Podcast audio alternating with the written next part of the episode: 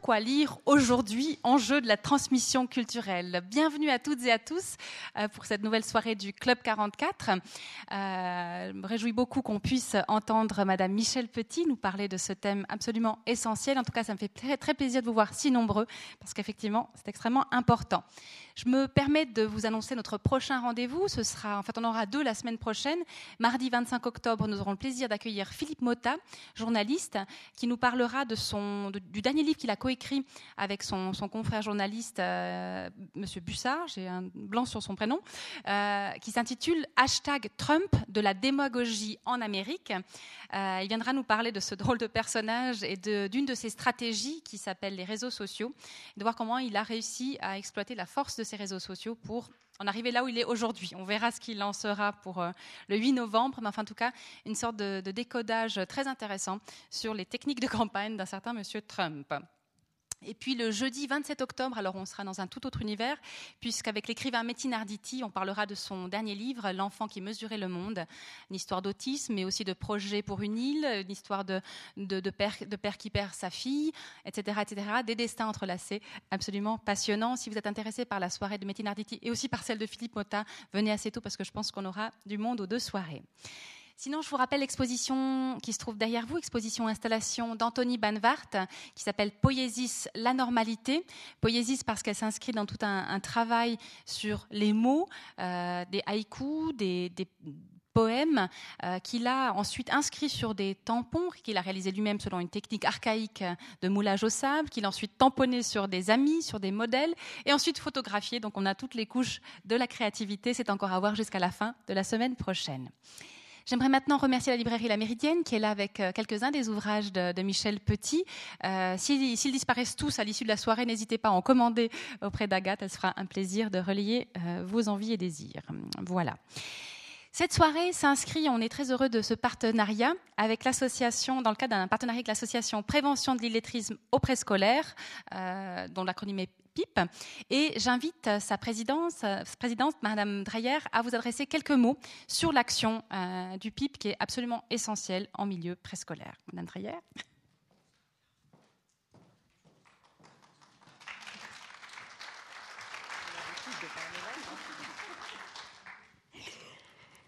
Je fais ça pour la première fois, donc euh, veuillez m'excuser s'il y a quelques hésitations. Euh, j'aimerais tout d'abord euh, remercier le Club 44 et Madame Petit d'avoir accepté de venir faire cette conférence. nous fêtons les dix ans de la création de l'association Prévention de l'illettrisme au préscolaire. Ce n'est pas donc c'est l'association PIP. Euh, mais les activités ont commencé un petit peu euh, avant, au début des années 2000. Je vais vous retracer très rapidement son historique.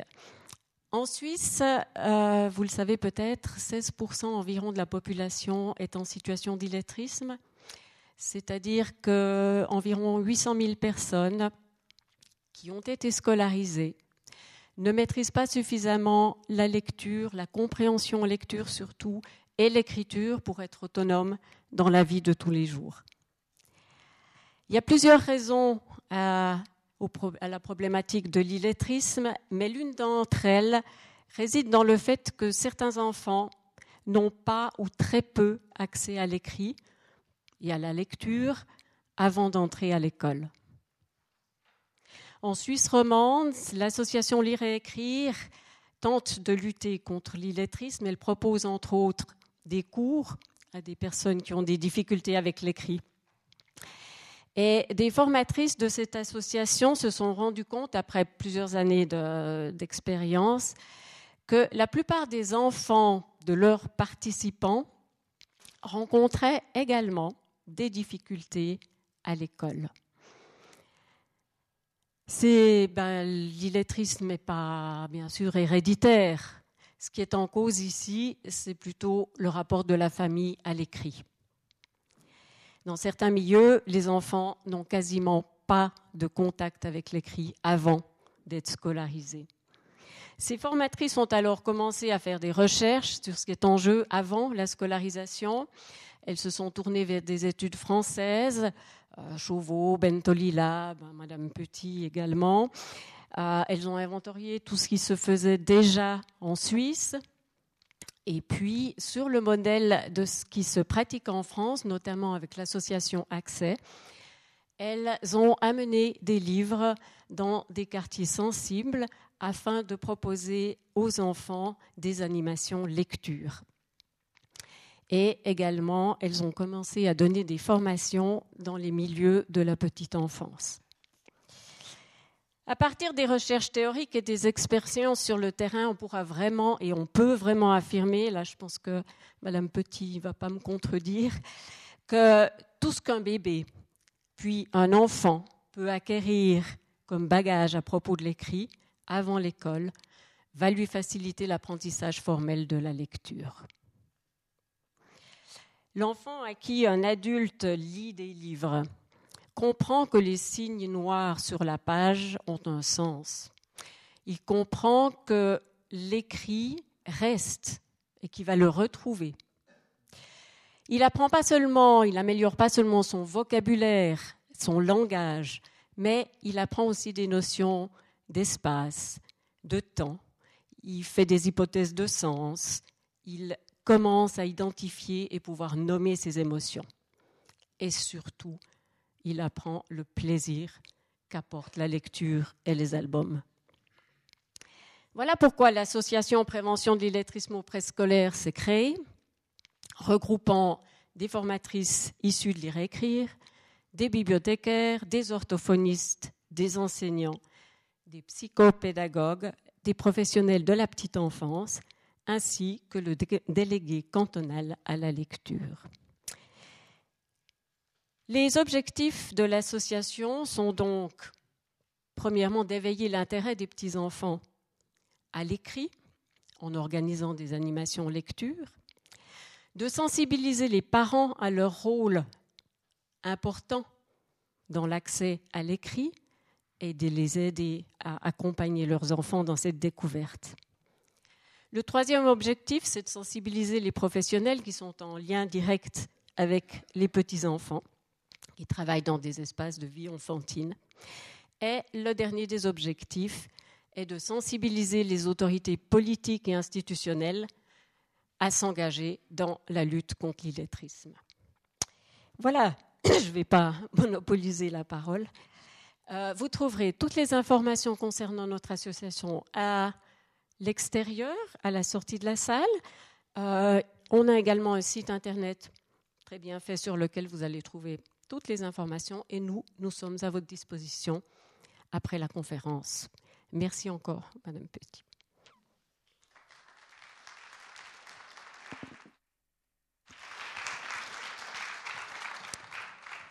Merci beaucoup à Madame Dreyer et bravo à tous les membres de l'association qui travaillent à ces euh, merveilleuses tâches. Alors j'ai le plaisir maintenant de vous présenter brièvement Madame Michel Petit en rappelant tout simplement qu'elle est anthropologue, chercheuse honoraire au Centre national de la recherche scientifique à Paris, membre du LADIS, du laboratoire des dynamiques sociales et récomposition des espaces. Et depuis 1992, elle poursuit des recherches sur la lecture et la transmission culturelle en France, en Espagne et en Amérique latine, plus précisément en Colombie, en Argentine, au Brésil et au Mexique. Outre de très nombreux euh, articles scientifiques, elle a publié les ouvrages suivants Éloge de la lecture, La construction de soi, Une enfance au pays des livres, L'art de lire ou Comment résister à l'adversité, et enfin Lire le monde, expérience de transmission culturelle aujourd'hui. Cette conférence me ravit d'autant plus que j'ai l'impression qu'elle nourrit aussi un petit peu ce qu'on essaye de faire ici et j'avais envie de la rapprocher de deux autres conférences qu'on a eues cette année. Celle de Nuccio Ordine, qui est un professeur de littérature comparée, donc une autre approche, mais qui parle de l'importance de ce qui n'est pas utile économiquement parlant, même si la lecture est utile économiquement parlant, je crois aussi, mais enfin, de valoriser ce, ce que ce, ces, domaines-là, ce que la lecture, ce que la culture euh, permet à l'être humain et à une communauté qui vit ensemble. Et une autre conférence, celle de Bernard Stiegler, où il avait euh, souligné un, fait qui m'a beaucoup marqué, puisque Bernard Stiegler euh, disait qu'il avait questionné euh, beaucoup de ses collègues ethnologues, anthropologues, pour leur demander si dans les civilisations que ceux-ci étudiaient, l'élite peut-être de la, de la société ou certaines personnes dans ces sociétés avaient attaqué ce qu'il appelle l'incalculable ce qui ne peut pas être reproduit, ce qui est unique et qui va de l'art, mais qui passe aussi aux relations humaines. Et il disait, est-ce que dans ces sociétés-là, on détruit, comme on le fait dans notre société occidentale aujourd'hui, l'incalculable? Bref, ce sont des approches, des mises en alerte qui, me parlent beaucoup, qui nous parlent beaucoup ici. Et je trouve que la, conférence que s'apprête à nous donner euh, Michel Petit sur ce thème est de la même famille de pensée. En tout cas, je suis très heureuse de l'accueillir parce que euh, je l'ai lu avec beaucoup d'intérêt, aussi bien en tant qu'actrice culturelle qu'en tant que maman. Mais ce soir, ce sera la scientifique qui nous parlera, mais qui nous touchera dans tous les aspects de notre vie. Merci beaucoup, Michel Petit, et à tout à l'heure.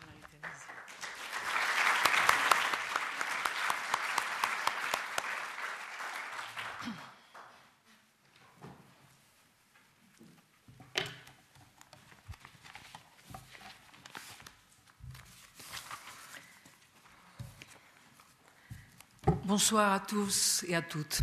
Et merci, bien sûr, merci avant tout au, Club 44 et à l'association PIP, Prévention de l'illettrisme au préscolaire, de leur confiance déjà et de m'avoir invité ce soir parmi vous. Merci tout particulièrement à Marie-Thérèse pour euh, sa gentillesse, sa chaleur, et merci à ses collègues. Et puis merci à vous tous d'être là ce soir, d'autant qu'il paraît qu'il y avait un événement musical très intéressant qui se passait dans la ville, donc euh, vraiment je suis doublement flattée. Alors je dirais quelques mots pour me présenter en complément à ce que disait Marie-Thérèse. Pendant plus de 20 ans, anthropologue au, Centre national de la recherche scientifique, j'ai travaillé sur les, pratiques de lecture euh, et le rapport à la culture écrite, notamment dans des lieux où l'accès à cette culture écrite n'était pas facilité par le contexte social ou familial. J'ai d'abord mené des recherches en, France, dans différentes régions rurales, puis dans des quartiers populaires, en, périphérie urbaine, où mes collègues et moi avions réalisé de nombreux entretiens approfondis, aussi ouverts et libres que possible, avec des enfants, des adolescents et des adultes qui nous racontaient leurs expériences de lecture, leurs souvenirs de lecture. Et comme euh, ils évoquaient beaucoup, de façon spontanée et détaillée et illustrée, euh, les chemins par lesquels des textes lus les avaient aidés à se, découvrir ou à se construire, et cela même s'ils ne lisaient que de loin en loin pour une partie d'entre eux. J'ai ensuite tenté d'approfondir un peu l'analyse de cette dimension.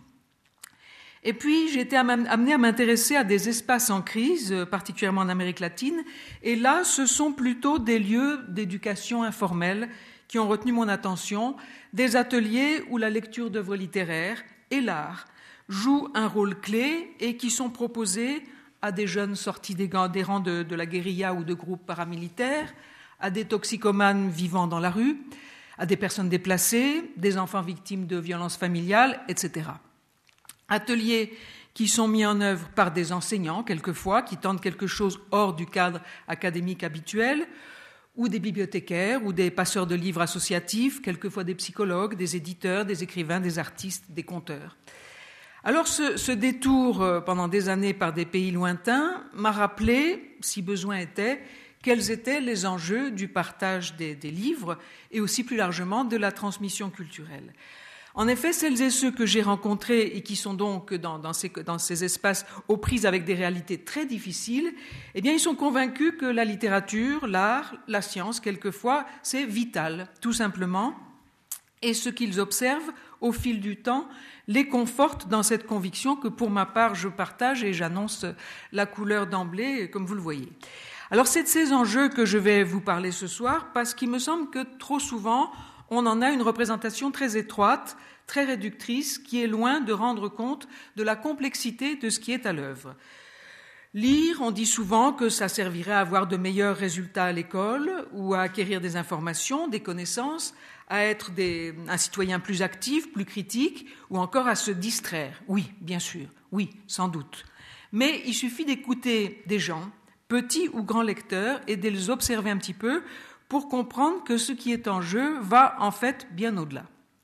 Alors ce soir, j'ai choisi de privilégier un ou deux aspects, et en particulier une dimension qui m'a paru toujours plus importante au fil du temps et dont on ne parle pas assez, me semble-t-il, qui est la suivante. Si j'en crois nombre de ceux que j'ai rencontrés, ce qui est trouvé dans des lectures dès le plus jeune âge, c'est peut-être avant tout un, certain accord au sens musical du terme avec ce qui nous entoure. Quand je dis ce qui nous entoure, ça, ça, excède la famille, ça excède les proches, ça excède même la société. C'est aussi le monde, le ciel étoilé, l'océan, la montagne, la ville, les animaux. Voilà.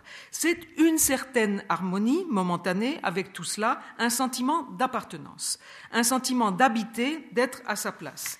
Ce qui est éprouvé par instant dans la lecture, c'est également un certain accord avec le monde intérieur, avec soi-même. Et il me semble que c'est cette sensation d'accord avec le monde extérieur et intérieur que des lecteurs fréquents ou occasionnels tentent de retrouver en retournant vers des livres ou en réactivant leurs souvenirs de lecture. Alors, dit comme ça, c'est évidemment très abstrait, mais ne vous inquiétez pas, je vais un peu expliciter tout ça. Et pour entrer en matière, je vous propose déjà d'écouter un lecteur. Il s'appelle euh, Laurent Sagalovitch et dans les jours qui ont suivi l'an dernier les, attentats du Bataclan et des terrasses des cafés à Paris, il a publié un texte sur son blog dont je vous lis un passage. Quand vous êtes fatigué de toute cette symphonie de malheur, il faut alors trouver un refuge, une chambre à soi, un endroit où aller se reposer, se ressourcer et se rafraîchir, tenter de trouver une raison d'exister et de croire en des lendemains qui chantent. Certains, comme Ismaël dans Moby Dick, prennent le large. Je ferme les rideaux et je lis. Je lis pour ne pas mourir. Je lis comme un forçat. Je lis comme d'autres boivent pour oublier. Je convoque mes auteurs de chevet et je leur demande l'asile littéraire. Ils me l'accordent toujours. Ils m'accueillent à grands chapitres ouverts. Ils me serrent entre leurs mots. Ils me bercent de leurs chants homériques. Ils me saoulent dans leurs illuminations poétiques. Ils me donnent à voir d'autres horizons possibles. Ils me savent. Ce sont des frères d'infortune. Sans eux, sans leur indéfectible amitié, je deviendrais comme fou, fou de rage et de tristesse. Ce monde est parfois si laid que je ne veux plus avoir affaire avec lui. Il me faut l'oublier pour mieux le retrouver. Donc dehors, le chaos, la tempête, la folie. Par la lecture, un refuge, une chambre à soi, un endroit où aller se reposer, se ressourcer, se rafraîchir, comme il dit. Un abri, mais d'un genre particulier. Aujourd'hui comme hier, ce n'est pas à une forteresse, un bunker, ni même à une maison de pierre ou de briques que les lecteurs comparent cette activité, mais de façon absolument récurrente à une cabane. Comme cet autre lecteur, par exemple, qui se souvient, le soir quand je lisais, j'avais l'impression d'être dans une cabane solide, construite avec des gros rondins de bois, au chaud, avec de la lumière, protégée des tempêtes de neige. Or fut-elle de rondins, de branchages ou de paille, la cabane laisse entrer les chants et les parfums de la forêt. Elle respire. Elle évoque mille aventures dans des lointains. À propos de la littérature, l'écrivain espagnol Gustavo Martín Garço parle, lui, d'une maison comme celle que Tarzan et Jane ont construite au sommet d'un arbre, ouverte à tous les appels de la vie. D'un lieu qui nous protège juste assez pour ne pas nous séparer du monde. Elle permet de mieux le retrouver après l'avoir oublié, comme le disait Sagalovitch, d'y faire retour en se sentant moins perdu. Quand j'ai commencé à écouter des gens de différents milieux sociaux, jeunes et moins jeunes, évoquer leurs expériences de lecture et particulièrement leurs souvenirs de lecture d'enfance et d'adolescence, il y a de ça plus de 20 ans, j'avais déjà été surprise par la fréquence des métaphores, euh, la fréquence avec laquelle ils recouraient à, des, métaphores spatiales et la fréquence avec laquelle ils parlaient plus précisément d'un espace ouvert par certaines lectures qui leur aurait littéralement donné lieu, ouvert une place. La lecture, c'est mon pays. Les livres, c'était une terre d'asile possible. Les livres, c'était mon chez-moi. Ils étaient toujours là pour m'accueillir. Je lisais, c'était comme si j'étais dans une cabane, perchée dans un arbre, etc., etc. Pour nombre d'entre eux, ce qui était en jeu en lisant dans l'enfance et au-delà, si j'en juge par leurs leur récits, leurs associations, c'était déjà l'ouverture d'un espace, d'un espace qui est aussi soi, comme plusieurs l'avaient mentionné. Tout se passait comme si la, découverte par la lecture d'un autre espace, en rupture avec le cadre habituel, ordinaire, éveillait l'intériorité, permettait de façonner une sorte d'habitacle à soi, puis de faire retour dans le monde qu'on dit réel, en y traçant son propre chemin. Alors certains se, rappelaient même qu'après avoir lu, euh, ils s'étaient empressés d'aller construire une vraie cabane ou d'aménager un réduit sous une table ou sous un escalier ou bien ils s'étaient approprié tout un espace, ils avaient composé toute une géographie à eux par des jeux, par une mise en scène qui était inspirée par le livre qu'ils venaient de lire. Comme par exemple ce garçon qui, après avoir lu Tarzan, encore lui, avait couru grimper aux arbres en poussant des cris de joie et de puissance, s'appropriant enfin un fragment de la cité où il vivait. Lire ou écouter lire, ça permet déjà de créer ces autres espaces essentiels à l'expansion de soi, plus encore pour ceux qui ne disposent pas ou plus d'un lieu, d'un territoire personnel. Dans des contextes violents, en lisant, une part d'eux échappe alors à la loi du lieu. Une marge de manœuvre est ouverte. Les contextes violents, vous le savez, il faut malheureusement pas ou plus aller les chercher au bout du monde, ils sont malheureusement tout proches aussi. Et ici, comme dans des terres lointaines, ce que décrivent des lecteurs quand ils évoquent cette sortie de la réalité ordinaire provoquée par un texte, ça n'est pas tant une fuite, comme on dit souvent de façon un peu dépréciative, qu'un saut. Un saut dans un ailleurs où la rêverie, la pensée, le souvenir, l'imagination d'un futur deviennent possibles ou redeviennent possibles. Très vite, j'ai pris conscience en particulier du rôle que la lecture pouvait jouer pour des exilés qui avaient perdu leur maison et les paysages au sein desquels ils avaient grandi, et pour leurs enfants. Pour ceux qui, de plus, faisaient souvent l'objet d'une xénophobie ouverte ou masquée. Comme par exemple ce garçon que j'avais rencontré en Alsace, qui ne savait littéralement pas où se mettre, pas, où trouver place, ni dans sa famille, ni dans la ville où il habitait, ni dans le pays d'origine de ses parents. Alors il m'avait longtemps parlé euh, du château de ma mère de Pagnol, il l'avait lu absolument émerveillé, l'hospitalité du livre avait relayé euh, l'hospitalité de la bibliothécaire qui le lui avait conseillé, et l'histoire avait nourri toute sa rêverie d'un sud vers Aubagne où il imaginait qu'il irait vivre un jour. Les livres, et particulièrement les œuvres littéraires, peuvent être autant de demeures empruntées. Ce que savent bien les, bibliothécaires, les enseignants ou les psychologues qui font usage de poésie, de mythes ou de contes avec des enfants ou des adolescents et des adultes qui sont déplacés ou dont le cadre de vie a été détruit ou altéré, comme c'est le cas par exemple en, Colombie, en périphérie de Médellin, où des bibliothécaires ont développé un programme intitulé Le refuge des contes, quand une partie de la population a été chassée par les combats qui opposaient des groupes armés. En gilet par balle, euh, une bibliothécaire, Consuelo Marine, allait ainsi lire à haute voix à ceux qui étaient regroupés dans un collège du quartier un matin, elle a voulu s'interrompre parce que les tirs se rapprochaient, mais les jeunes auditeurs ont exigé d'entendre la fin de l'histoire. Je cite Ces enfants qui passaient leur nuit en pleurant dans les couloirs du lycée, en redoutant le noir, ne voulaient pas perdre la fin du conte, telle, une seconde peau, peau de l'âme, que l'on ne peut pas enlever. Alors, Pascal Quignard rappelle que tous les vivipares ont leur, euh, leur tanière, et il ajoute euh, lui aussi que c'est l'idée d'un lieu qui ne serait pas mien, mais moi en personne.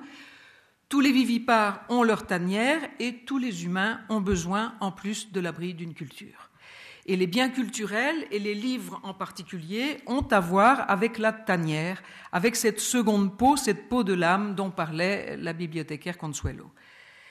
Cette capacité de la lecture à rendre le monde un peu plus habitable. Je l'ai retrouvé en effet quand j'ai étudié des ateliers où la lecture tenait un, rôle clé et qui sont proposés, comme je vous le disais, à des jeunes démobilisés de conflits armés ou des jeunes qui vivent dans la rue, des toxicomanes, des personnes déplacées, des enfants victimes de violences, particulièrement en Amérique latine. Et là, j'ai été vite étonnée par le fait que nombre des, personnes, des, professionnels ou des bénévoles qui animaient ces ateliers travaillaient le rapport au lieu où ces jeunes vivaient et dont souvent ces adolescents disaient Ici, il n'y a rien. Ils n'étaient pas reliés à ce qui les entourait. Ils ne le voyaient pas, ils ne s'en sentaient pas partie prenante. Alors, à l'aide de, mythes, de récits, de poèmes, d'albums, ces passeurs ouvraient les, lieux proches sur un ailleurs, légendaire, historique, géographique.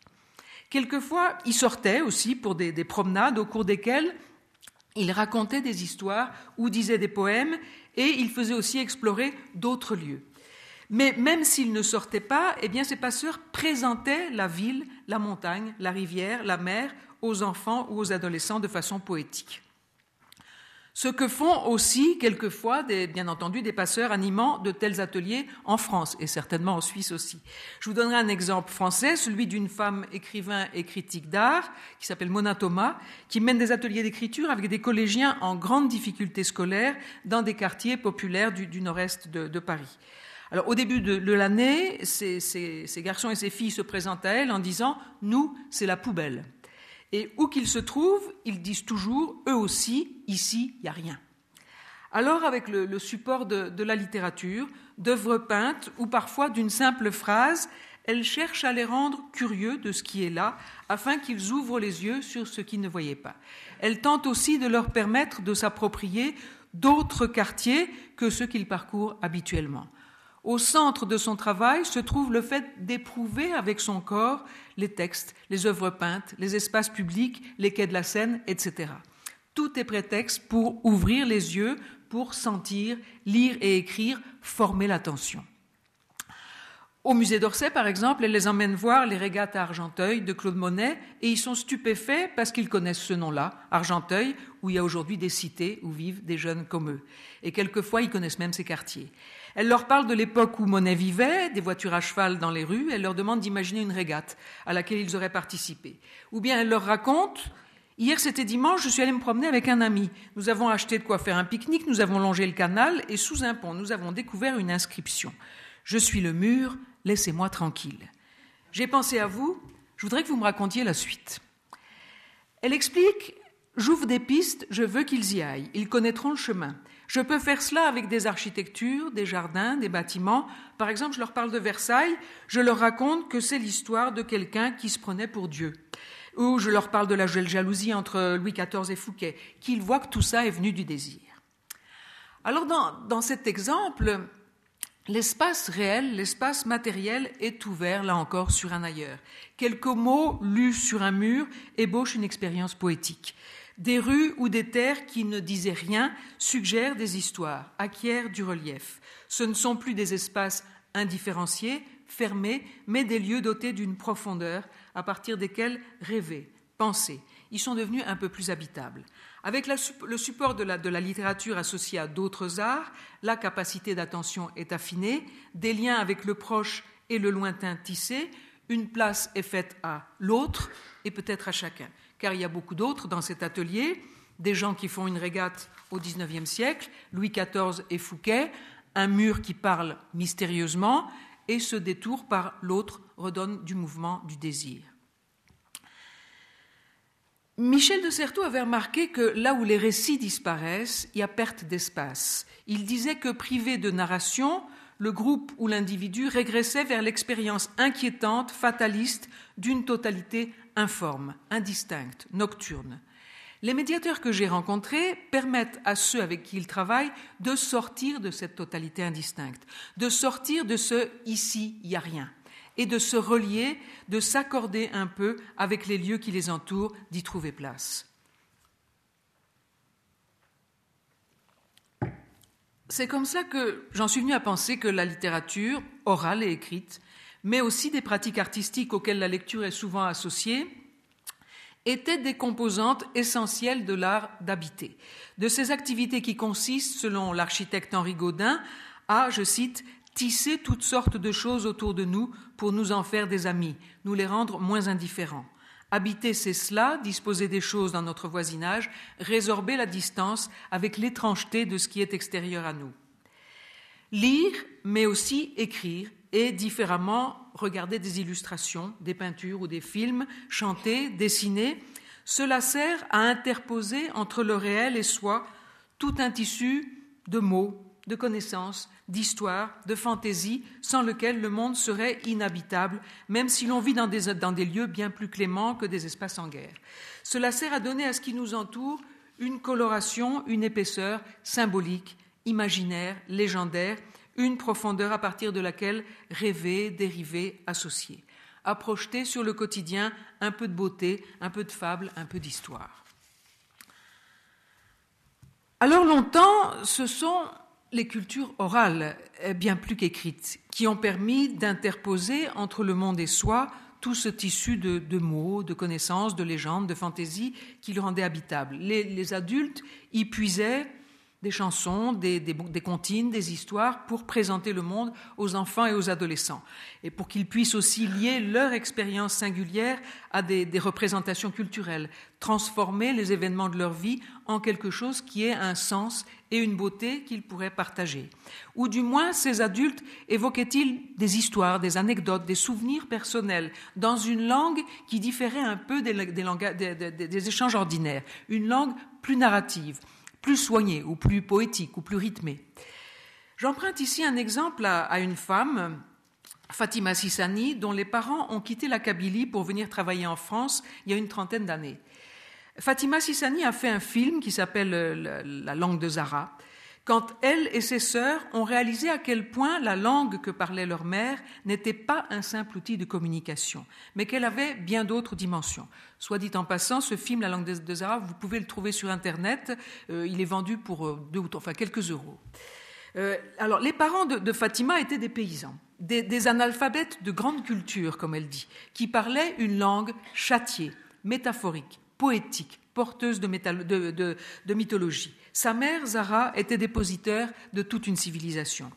Elle n'avait pas voulu apprendre le français quand elle était venue en France parce qu'elle avait mal vécu l'exil qui lui avait été imposé par la pauvreté et par son mari. Mais elle avait toujours parlé à ses enfants. Elle leur avait raconté des histoires, des contes quand ils étaient petits et ils s'en souvenaient avec bonheur. Quand elle nous parlait, c'était comme un chant, disent-elles un chant qui reliait chaque enfant avec l'univers de manière mélodieuse, qui ouvrait l'espace sur des ailleurs, des lieux rêvés, et qui agrandissait le temps. On voit dans le film Zara dire par exemple à l'un de ses petits-enfants que Dieu lui a donné la gorge d'un cygne, ou bien demander qu'à ses enfants soient données des figues sans amertume, ou que ses filles soient attendues par leur mari comme on attend la nouvelle lune. Les enfants sentaient aussi que cette langue permettait de transformer les chagrins en beauté. Lors de vacances au pays, on voit Zara avec ses sœurs et ses amis qui récitent des poèmes.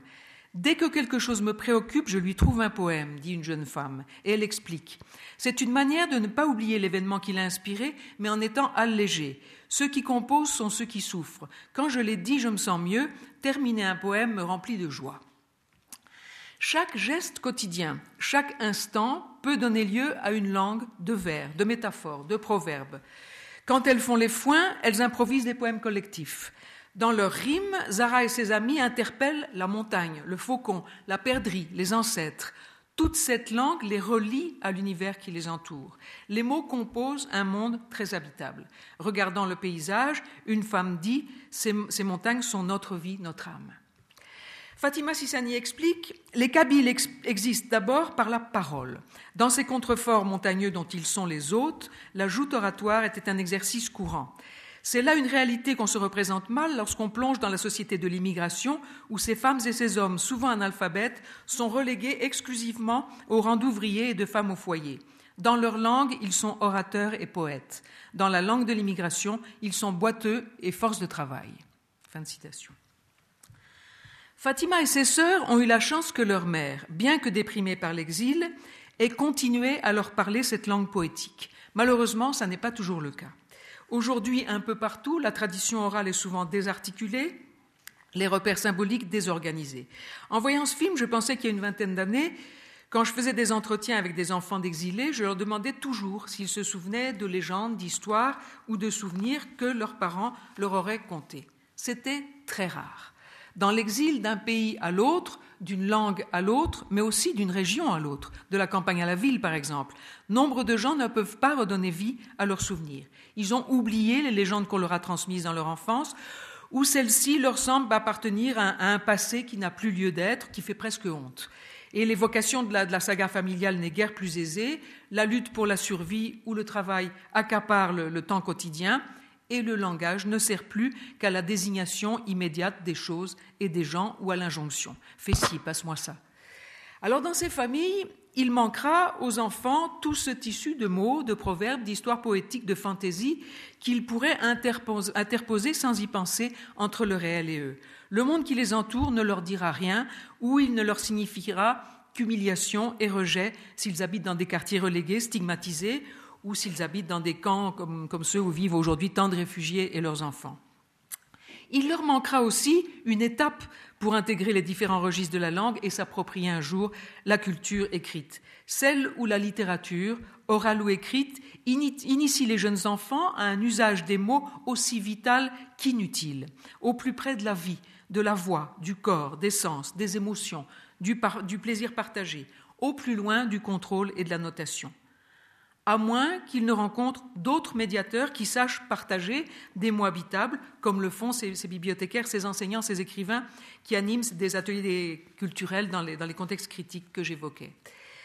Euh, Fatima Sissani et ses sœurs disent donc de leur mère, quand elle nous parlait, c'était comme un chant. À propos de l'origine du langage humain, Jean-Christophe Bailly écrit Tout ce qu'on peut en savoir et qui est très peu indique toujours la précédence du chant ou du chanté.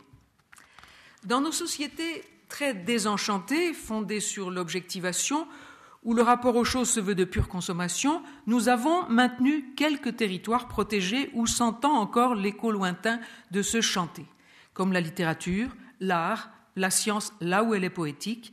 Par exemple, ce que montrent les albums pour enfants, les bons albums pour enfants dans des fictions ou des documentaires du reste. Ça n'est pas l'utilité, c'est une qualité de présence du monde, qu'il s'agisse d'un paysage, d'un animal, d'un personnage. Ce sont des détails insolites. C'est un univers un peu animiste, préservé de l'objectivation, où les animaux, les plantes, les objets sont souvent dotés d'une intériorité, d'une singularité c'est quelque chose qui ressemble plutôt à notre vie onirique, une parenthèse enchantée dont beaucoup de parents sentent qu'il faut la préserver. Et il me semble que si la littérature de jeunesse connaît un peu partout un tel succès auprès des parents, ça n'est pas tant ou pas seulement parce qu'ils se disent que leurs enfants seront plus performants à l'école s'ils se familiarisent précocement avec les livres, c'est parce qu'ils sentent intuitivement que s'y joue quelque chose de vital. Cette possibilité de s'accorder comme musicalement, au moins de temps en temps, à ce qui est là, ce qui est tout autre chose que de s'y adapter. Ce qui est éprouvé par instant dans, la lecture, c'est aussi un certain accord avec le monde intérieur, bien entendu, quand des textes donnent forme à ce qui était jusque, là indicible. J'ai le souvenir d'un garçon, Pablo, qui devait avoir 8 ou 9 ans, allongé sur le sol avec ses albums, il les feuilletait en commentant Ça c'est moi, ça c'est moi, ça c'est pas moi, ça c'est moi. Les œuvres littéraires nous représentent. Elles nous livrent foule de tableaux dont nous pouvons nous approprier comme d'autant d'autoportraits. En effet, une dimension d'appropriation sauvage, voire de détournement, est à l'œuvre dans la lecture, et dès le plus jeune âge. Vous le savez, donc dès ce plus jeune âge, les enfants ne reçoivent pas passivement un texte. Ils le transforment, ils l'incorporent, ils l'intègrent à leur jeu, à leur petite mise en scène, ils construisent simultanément un monde habitable et leur monde intérieur. Et tout au long de la vie, de façon discrète ou secrète, les lecteurs écrivent leur propre géographie et leur propre histoire entre les lignes lues. Par exemple, dans un colloque consacré à Stendhal, un jeune enseignant afro-américain a ainsi remarqué que quand il lisait Le Rouge et le Noir, Julien Sorel était noir et Madame de Rênal blanche. Sorel redevient blanc quand je suis professeur, précisait-il.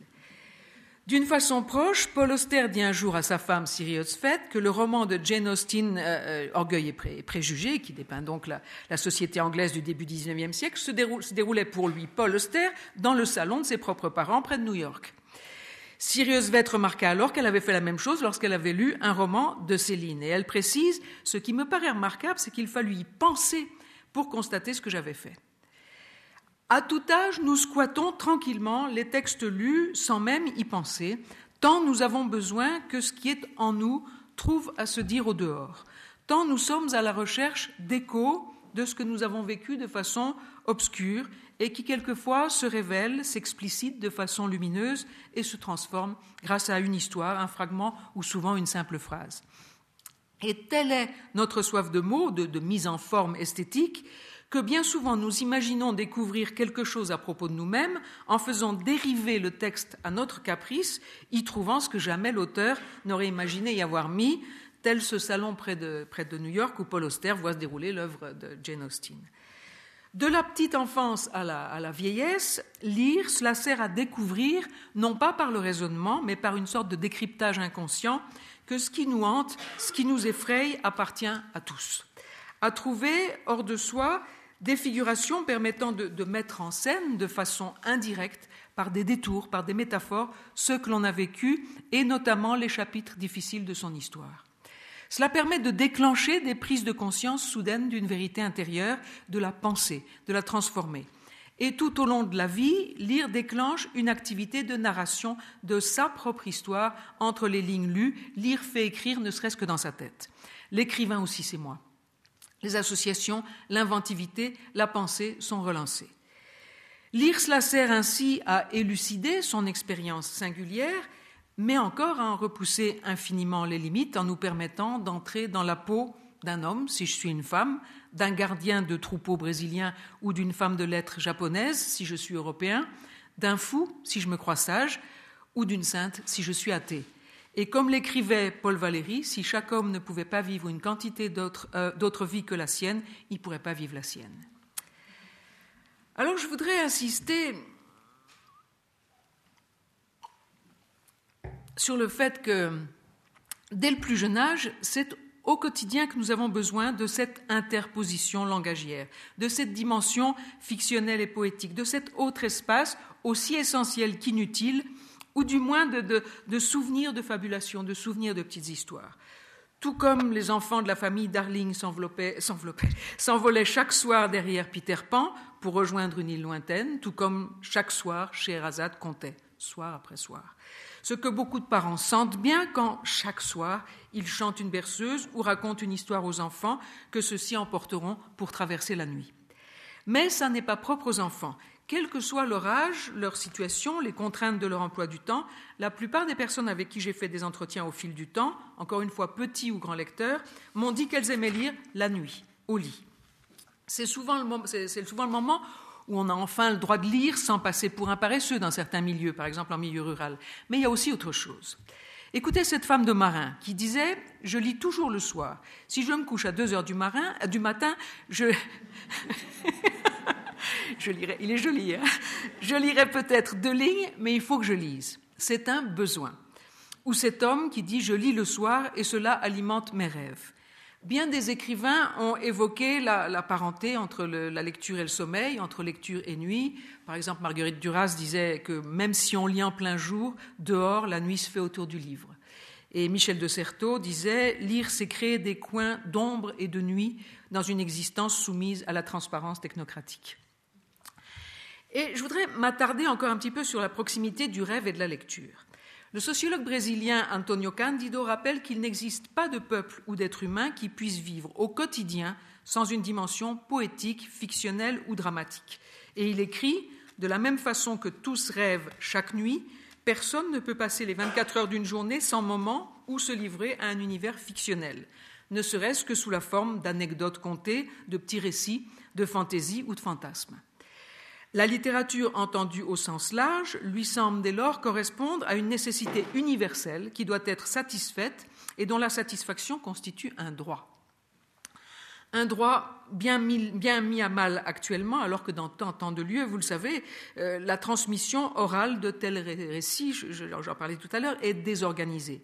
Bien mise à mal aussi parce qu'un peu partout, les arts et les humanités sont amputés à la fois dans le cycle primaire, le cycle secondaire et l'université.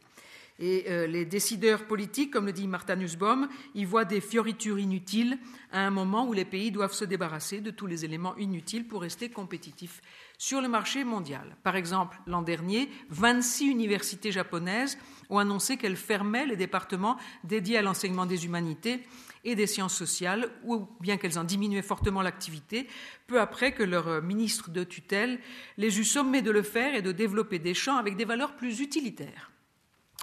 Et pourtant, pourtant, comme le dit Candido, il y a là quelque chose dont nous avons besoin au quotidien, tout comme il nous faut chaque jour dormir et rêver. Vous le savez, il est plus cruel de priver quelqu'un de sommeil que de nourriture. Nuit après nuit, il nous faut rêver, même si nous ne nous souvenons de rien le matin venu. De grands psychanalystes ont même vu dans le rêve une source ignorée de la pensée. Mais pour eux, cette activité du rêve, indispensable à la pensée, n'est pas uniquement nocturne, elle est également diurne. À leur suite, euh, le Brésilien Leopoldo Nosek dit que les constructions esthétiques, culturelles, sont le rêve quotidien de l'humanité et que leur absence nous détruit. La culture au sens large du terme a, dit-il, la fonction du rêve qui nous humanise et remplit notre vie de signification et de sens. Mais là où le rêve est une création individuelle qui ne fait sens que pour chacun s'il arrive à le déchiffrer, l'œuvre littéraire, l'œuvre d'art, elle, est singulière mais partageable, à condition toutefois bien sûr que quelqu'un ait su vous en donner les clés. Alors à cette transmission culturelle, littéraire, artistique, qui présente le monde et qui le rend habitable, qui donne forme à nos expériences, il faut plusieurs acteurs. La famille et les proches déjà, telle la mère de Fatima Sissani, dont la langue était comme un chant. Les parents disposent euh, de ressources intellectuelles qu'aucun diplôme ne sanctionne, mais qui sont essentielles, comme l'aptitude à inventer des gestes, des paroles, des petits récits pour présenter le monde aux enfants de façon poétique, ou la capacité à raconter à leurs enfants leur histoire et celle de leurs, ascendants. Mais ils ne sont pas toujours en, mesure de, le faire, je, je l'ai dit, et de toute façon, ils ne suffisent pas. Cette transmission culturelle, bien entendu, il y faut aussi d'autres acteurs. Personne ne suffit jamais. Tels ces passeurs dont j'ai déjà évoqué le travail, par exemple dans des contextes difficiles, et dont on ne parle jamais, alors que ce qu'ils font est fondamental, et que si nos sociétés ne craquent pas plus, c'est à mes yeux grâce à des gens comme eux, à des gens comme vous. Euh, bibliothécaires, enseignants, tentant quelque chose d'un petit peu différent du cadre académique classique, animateurs associatifs, écrivains, artistes, conteurs, ils font œuvre de créativité quotidienne parce qu'ils sont convaincus que chacun a droit au savoir et à l'information, bien entendu, mais aussi à la beauté, à la métaphore, à l'imaginaire. Et ils ont un véritable art de faire. Cet art, c'est en premier lieu un art de l'accueil, une attention chaleureuse et délicate. Il se déploie, cet art, dans des lieux collectifs, mais où chacun est considéré comme un sujet singulier, à qui on témoigne une disponibilité, une confiance en ses capacités, en sa créativité, une écoute. Cet art est peut-être même d'abord celui d'écouter, d'observer et de recevoir. Et je songe ici par exemple au travail qu'accomplit une, une franco-brésilienne qui s'appelle Marie-Ange Bordas. J'ai un livre ici que je vous montrerai tout à l'heure si vous le voulez. Où qu'elle aille, euh, au Brésil, en Colombie, euh, en Afrique, Marie-Ange commence par partager le quotidien des gens, par vivre à leur côté, par recueillir leurs histoires, euh, que, eux lui racontent, donc dans un premier temps, ou par demander aux enfants de lui faire découvrir le lieu où ils habitent, son fleuve, ses oiseaux, ses plantes. Et ces enfants et ces adultes sont ensuite associés à la conception et à la réalisation d'un livre où les histoires collectées figureront en regard d'illustrations combinant dessins et photos réalisés avec eux. Et ce qui, est remarquable, c'est la beauté de cet objet, l'élégance de sa mise en page. C'est vraiment une œuvre d'art. À chaque page, des vignettes documentaires permettent de mieux saisir la signification ou la résonance de chaque légende. Quelquefois, s'il peut être imprimé, le livre sera vendu et procurera un revenu à la communauté. Et puis, quand elle change de lieu, Marie-Ange ne répète pas, elle invente autre chose. En Colombie, elle dresse avec les enfants une grande carte du lieu ornée de multiples dessins, avec des populations déplacées en Afrique du Sud ou dans des camps de réfugiés au Kenya. C'est la photographie, la vidéo, les installations ou la fabrication de maisons miniatures qui sont privilégiées, ce qui demeure toujours un grand respect et une imagination toujours renouvelée. Alors, plus largement, dans, ce, genre d'atelier, euh, les rythmes où les cultures, où les appartenances propres aux uns et aux autres sont respectées par ces médiateurs.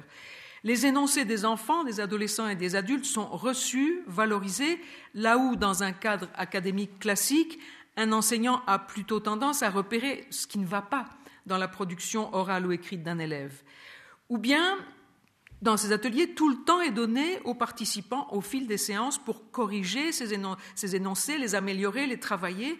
Et ces jeunes, euh, ou ces moins jeunes, sont fréquemment sollicités et formés pour devenir à leur tour eux-mêmes des passeurs de livres pour d'autres, des passeurs de livres et des passeurs de, culture pour d'autres. L'art des, médiateurs euh, que j'ai rencontrés, c'est aussi une aptitude à s'interroger sur soi-même. Euh, les professionnels ou les, bénévoles qui sont engagés dans ces programmes ont pensé leur propre parcours, leur propre relation au livre, pour que celles et ceux à qui ils s'adressent ne se disent pas mais qu'est-ce qu'il a celui-là? Pourquoi veut-il me faire lire Ou pourquoi veut-il me faire écrire ou dessiner ou danser ou tout ça? Ces médiateurs ont, réfléchi à, à leur propre expérience, à leurs propres difficultés, à leurs ambivalences, à leurs peurs, et ils observent aussi de façon fine ce qui se passe pendant les séances, élaborant leurs réflexions par l'écriture ou par la discussion, la confrontation avec d'autres qui pratiquent le même art. L'art des médiateurs, c'est encore une, qualité de présence, une capacité à être là avec ses questionnements, avec son, monde propre, son style, son corps. Dans les lieux de lecture que j'ai visités, les passeurs sont forts, bien sûr, de leur connaissance, de ce qu'ils proposent, mais ils sont là aussi avec leur sens, avec leur énergie, quel que soit leur âge. Et comme le remarque par exemple un jeune Argentin menant des ateliers avec de jeunes détenus, au début, je crois qu'ils venaient pour notre énergie, pour notre désir. C'est cela qui était premier. Les médiateurs sont là avec leur voix, qui font vivre les, textes. L'oralité est au cœur de pratiquement tous les, les programmes que j'ai étudiés. La vive voix, c'est le contraire de la lettre morte et de la langue de bois, écrit la psychanalyste Marie-France Castarède. Être un passeur de livres, un passeur culturel, suppose de savoir libérer la puissance de vie des œuvres. Alors il y a plein de gens qui font ça avec talent et inventivité, des parents, des enseignants, des bibliothécaires, des membres d'associations, des écrivains, des artistes, et ils ne le font pas seulement parce que l'écrit tient une place fondamentale dans nos sociétés et qu'il est très important de rendre son appropriation désirable, ils le font parce qu'ils sentent que tout un rapport au monde s'y joue. Ils ont une expérience personnelle, une connaissance intime de l'importance vitale de la littérature, de l'art, et ils se battent pour que chacun ait droit non seulement à s'approprier la langue et à former son esprit critique, non seulement au savoir, mais encore, je l'ai dit, à l'imaginaire, à une rêverie plus riche et à un quotidien où une dimension artistique trouve sa place. L'art de ces médiateurs, de ces professionnels ou de ces bénévoles, c'est encore souvent celui de construire des liens, de construire des ponts avec les familles. Plus encore quand les parents redoutent que la culture écrite n'emporte leurs enfants dans un monde étranger dont eux-mêmes se sentent exclus. Vous le savez, certains enfants rejettent les livres pour ne pas se couper de leurs parents ou par peur inconsciente de les trahir. Si ces parents peuvent être associés à la découverte de ce monde, gagner au plaisir de lire et d'écouter lire et partager leur propre richesse, notamment en retrouvant et en racontant des contes et des légendes qui leur ont été transmis, alors leurs enfants éprouveront un sentiment de légitimité et ne se sentiront, se sentiront plus autorisés à entrer à leur tour dans la culture écrite. Et les conversations et les échanges en famille en seront en plus enrichis, car les livres sont de merveilleux supports pour converser, même sur des sujets brûlants, tout en étant protégés par la médiation d'un texte.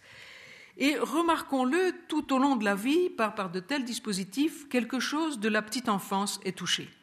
Par exemple, en France, une médiatrice de, l'association Accès, qu'on évoquait tout à l'heure, observe, elle observe à propos d'une femme qui a pris part à une animation à la nurserie d'une maison d'arrêt à Fleury-Mérogis, je, je la cite, d'un seul coup, toute son enfance est remontée et elle s'est mise à chanter parce qu'elle a retrouvé tout un pan de son enfance qu'elle avait oublié. Il suffit qu'il y en ait une qui ait envie de chanter et ça fait contagion. J'ai entendu des remarques très proches en Argentine ou en Colombie. Des ateliers euh, où la lecture joue un rôle essentiel avaient permis à des femmes de retrouver des légendes ou des chants oubliés de leur propre enfance et d'en inventer d'autres, de les partager, d'évoquer des situations heureuses ou douloureuses qu'elles vivaient avec leur bébé et d'avoir peu à peu des échanges affectifs et symboliques plus riches avec ceux-ci. Quelquefois, c'est même à, sortir du silence où certains s'étaient murés qu'aide une légende ou, une lecture. Comme pour des, adolescents, euh, anciens guérilleros, qui, en écoutant des mythes qu'on leur, qu'on leur lit, retrouvent un lien avec leur enfance et commencent à parler comme ils ne l'avaient pas fait depuis des années. Ou comme dans cette maison de retraite de l'Est de la France qu'évoque une conteuse, Edith Montel, elle y avait dit plusieurs histoires dont le héros était un roitelet, le premier oiseau qui apparaît en Franche-Comté au moment de Noël, paraît-il. Soudain, une femme se mit à imiter son chant, puis à raconter qu'elle en avait apprivoisé un jadis. Je la cite En hiver, il venait manger de la graisse et à l'automne, il me montrait où étaient les meilleurs murs.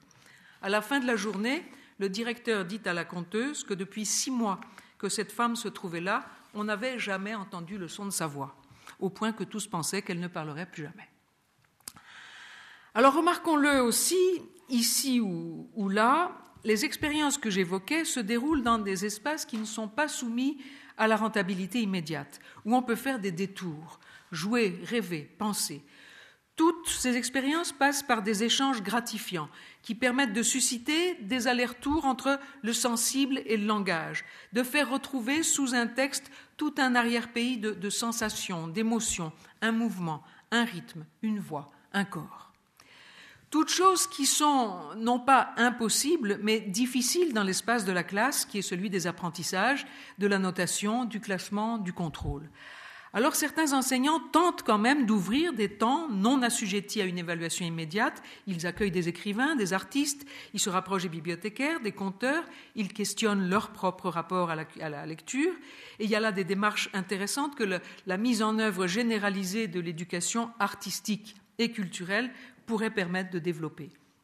Cette éducation artistique demande une véritable culture du partenariat où chacun respecte la personnalité de l'autre, son approche et apprend à le connaître. Et s'il est des partenaires qui pourraient être privilégiés, il me semble que ce sont bien les bibliothèques qui sont présentes sur des territoires très divers et celles et ceux qui les font vivre proposent déjà, d'ailleurs la, la plupart du temps, des médiations différentes qui se rapprochent un peu de celles pratiquées dans ces ateliers. Ma collègue Sylvie Octobre y voit d'ailleurs l'un des éléments expliquant le succès des bibliothèques avec la mutation de l'offre, l'ouverture, la liberté d'accès et la gratuité. À l'heure où elles doivent refonder leur mission, de nombreuses bibliothèques deviennent l'espace où croiser les livres et les arts, la littérature et la science, où relier l'imprimé et le numérique, inventer des événements mais aussi accueillir durablement de nouvelles formes de sociabilité culturelle qui se développent un petit peu partout en partenariat avec d'autres institutions ou des associations. Autrement dit, elles sont aujourd'hui le lieu du public avant d'être celui des collections. Comme l'avait dit un jeune homme, une bibliothèque, ce n'est pas seulement un, hangar à livres, c'est beaucoup plus. Une bibliothèque, ce n'est pas non plus seulement un hangar à ordinateur et à tablette, c'est beaucoup plus. Comme le disait un autre garçon, Adrien, je le cite, la bibliothèque d'abord c'est un lieu qui est humain. Il faut absolument que ce soit comme ça, même si on atterrit au multimédia et à l'informatique omniprésente. S'il n'y a pas la médiation humaine, à quoi bon? La bibliothèque ou la médiathèque pourrait être au cœur de cette transmission culturelle qui fait défaut à tant de gens aujourd'hui dont les vies sont bouleversées. Et par transmission, j'entends ici, vous l'aurez compris, non seulement une transmission verticale, intergénérationnelle, mais de multiples formes de partage horizontal. Se retrouver dans une médiathèque où des biens culturels sont présents n'est pas la même expérience que se rencontrer dans un centre commercial ou dans une maison particulière. Par la simple présence de, ces objets, on est relié à d'autres humains, d'autres époques, d'autres lieux, quelquefois à ce qu'ils ont conçu de plus beau, de plus intelligent, de plus audacieux pour dire l'expérience humaine ou l'exploration du monde. La bibliothèque est l'une des institutions les plus généreuses qui a inventé les humains, à condition de, de ne pas la trouver naturellement porte close à toute heure et à condition d'oser y entrer, ce qui suppose fréquemment que des bibliothécaires aient su en sortir. C'est l'un des rares lieux qui échappe, du moins jusqu'à aujourd'hui, à la seule logique du profit. Elle témoigne une continuité essentielle à nos vies. Elle est comme un repère stable qui donne un sentiment d'appartenance, si mis à mal en partant de crise. C'est comme une présence, la bibliothèque m'a dit une femme en banlieue parisienne. Nous sommes là bien au-delà d'une simple banque d'informations tenue par des techniciens. Alors, désirer être accueilli par quelqu'un qui est le, passeur d'un monde élargi, partager de nouvelles formes de sociabilité, avoir des conversations sur la vie, explorer ce qu'on a vécu à l'aide de mythes, de romans, d'essais, de chansons ou de films, penser sa place dans le monde, penser ce monde en y étant aidé par de multiples supports et par tous ces biais faire sienne la culture écrite et tel ou tel art, est-ce que tout cela ira en diminuant dans les prochaines décennies? Est-ce que chacun pourra, dans sa maison, se connecter à tout le savoir formalisé du monde et vivre en compagnie de foules de textes sur différents supports, d'images, de musique, contribuant au bien-être, inspirant la pensée? Est-ce que la démocratisation culturelle sera telle qu'elle rendra caduque des lieux où emprunter de tels biens sans faire expliquer les multiples usages, échangés à leur propos? Outre qu'une telle diffusion dans des espaces privés ne dispenserait pas de penser des lieux partagés, des lieux publics, des agoras culturels ou accueillir des cercles de lecteurs ou d'amateurs de telle ou telle pratique, nous pouvons avoir la quasi-certitude qu'une telle démocratisation n'est pas pour demain. Tout comme nous sommes assurés de vivre durablement dans un monde comportant beaucoup de ségrégation, de fragmentation, de violence. Or, dans de tels contextes, on a plus que jamais besoin de biens culturels pour transformer les inquiétudes en idées. Comme le disait la psychanalyste argentine Sylvia Bleichmar, ce qui est fondamental, c'est la résistance à être réduit à de purs êtres biologiques, la résistance de la culture et le droit à la pensée. Par temps de crise, on a plus que jamais besoin de, biens culturels et particulièrement de supports écrits pour contenir la peur et transformer les inquiétudes. Ainsi, en France, dans les semaines qui ont suivi les massacres terroristes de janvier et novembre 2015, des gens se sont rendus en nombre dans les librairies, comme ils l'avaient fait après le 11 septembre 2001, et alors même que les écrans occupent une place croissante dans notre quotidien. Alors qu'est-ce qu'ils y cherchent? À construire du sens, à trouver des clairières d'intelligibilité, à trouver des repères, à transformer les chagrins en idées et en beauté, car nous sommes assoiffés de symbolique. Nous sommes toujours en quête de mots, de récits, de savoirs, d'images qui donnent forme à nos expériences, qui soient à la hauteur de ce que nous vivons. Dans un climat de grande brutalité où la peur est omniprésente et la haine jamais loin, où l'Europe semble en voie de fragmentation, le livre est peut-être aussi par excellence un objet qui suggère un, un, univers relié, articulé, mettant en rapport les choses les unes avec les autres et donnant l'idée d'une construction solide, charpentée. Il apporte des connaissances permettant, bien entendu, d'acquérir un peu de maîtrise sur ce qui advient, mais il ouvre avant tout une autre dimension qui rend le monde que l'on dit réel, qui paraissait si chaotique, plus habitable. Alors, en guise de, conclusion, je vous dirais que pendant des années, euh, nous tous, euh, chercheurs et passeurs de livres, nous avons expliqué combien il était important que les enfants et les adolescents lisent de la littérature ou de leur en lire parce que ce serait bon pour le vocabulaire, la syntaxe, la capacité à s'exprimer, à argumenter, et donc le parcours scolaire et plus tard professionnel. Parce qu'ils partageraient ainsi un patrimoine commun, que cela les aiderait à comprendre le point de vue des autres, ou parce que ça améliorerait leur capacité cognitive, que sais-je encore. Et surtout, surtout, parce qu'ils auraient plus de chances plus tard de devenir des lecteurs de livres.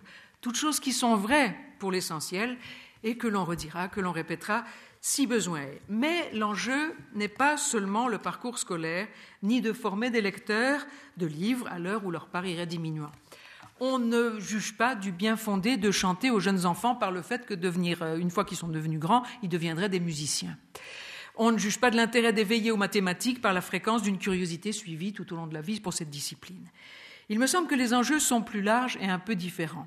C'est plutôt de vivre des expériences essentielles pour le développement psychique, émotionnel, intellectuel, esthétique. Des expériences qui ouvrent des espaces propices au jeu, au rêve, à l'exploration de soi, des autres, du monde, au partage, au dialogue, à la pensée, et qui rendent le monde, encore une fois, un peu plus habitable. Des expériences qui laissent des traces et des souvenirs. Aujourd'hui, il est peut-être plus que temps de rappeler que nous sommes des animaux poétiques, des animaux narratifs, et que dès le plus jeune âge, nous avons besoin de l'art et de la littérature, orale et écrite, pour habiter ce monde qui nous entoure. En ce sens, la lecture non autoritaire, non utilitaire, non autoritaire aussi, bravo, ce soir je suis inspirée, répond à une nécessité, cette lecture-là répond à une nécessité anthropologique, une exigence vitale, y compris pour ceux qui ne lisent que de très loin en très loin, et encore aujourd'hui en ces temps de révolution numérique. Nous avons besoin de l'art et de la littérature parce que l'un et l'autre nous renvoient aussi des tableaux de notre monde intérieur par des voies détournées, métaphoriques, parce que nos associations, notre créativité, notre pensée sont relancées parce que fréquenter des œuvres enrichit les conversations sur la vie, le dialogue, parce que cela permet de transformer ce qui nous arrive, parce que cela peut nourrir un art de vivre au quotidien. Nous avons besoin de l'art parce que nous ne sommes pas seulement des variables économiques plus ou moins bien adaptées, ajustées à un univers productiviste. Autrement dit, plutôt que de voir dans la lecture un investissement pour des lendemains plus rentables, voyons-la comme un espace où vivre un présent plus vaste, plus intense à mettre toujours en avant une approche utilitariste et angoissée de ce qui peut être une fête, on a fait une corvée. Et quand des enfants et des adolescents ouvrent un livre, ils ne le font pas pour devenir de bons citoyens ou parce que ça va éventuellement les aider pour leur parcours scolaire.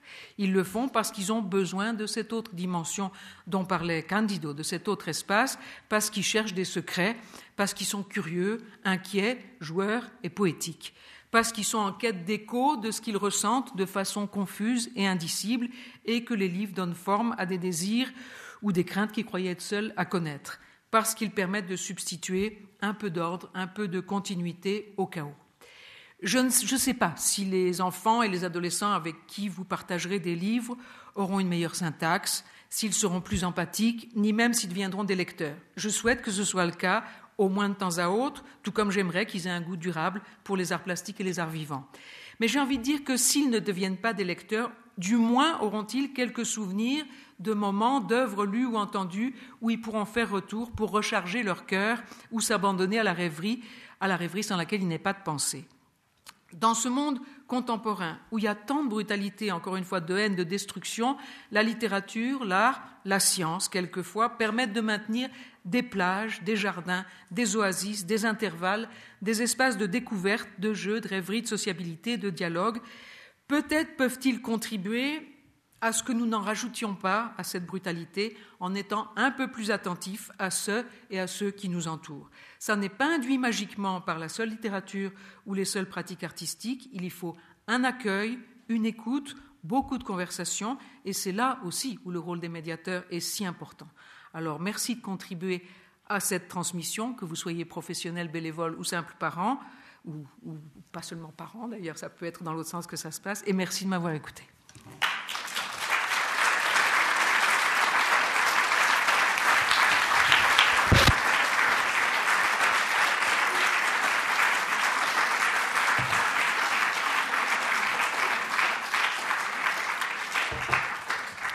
Merci à vous, Michel Petit. On a du temps devant nous, bien un trésor, pour les questions, pour aller dans certains sens, pour relever d'autres aspects. Il vous suffit de.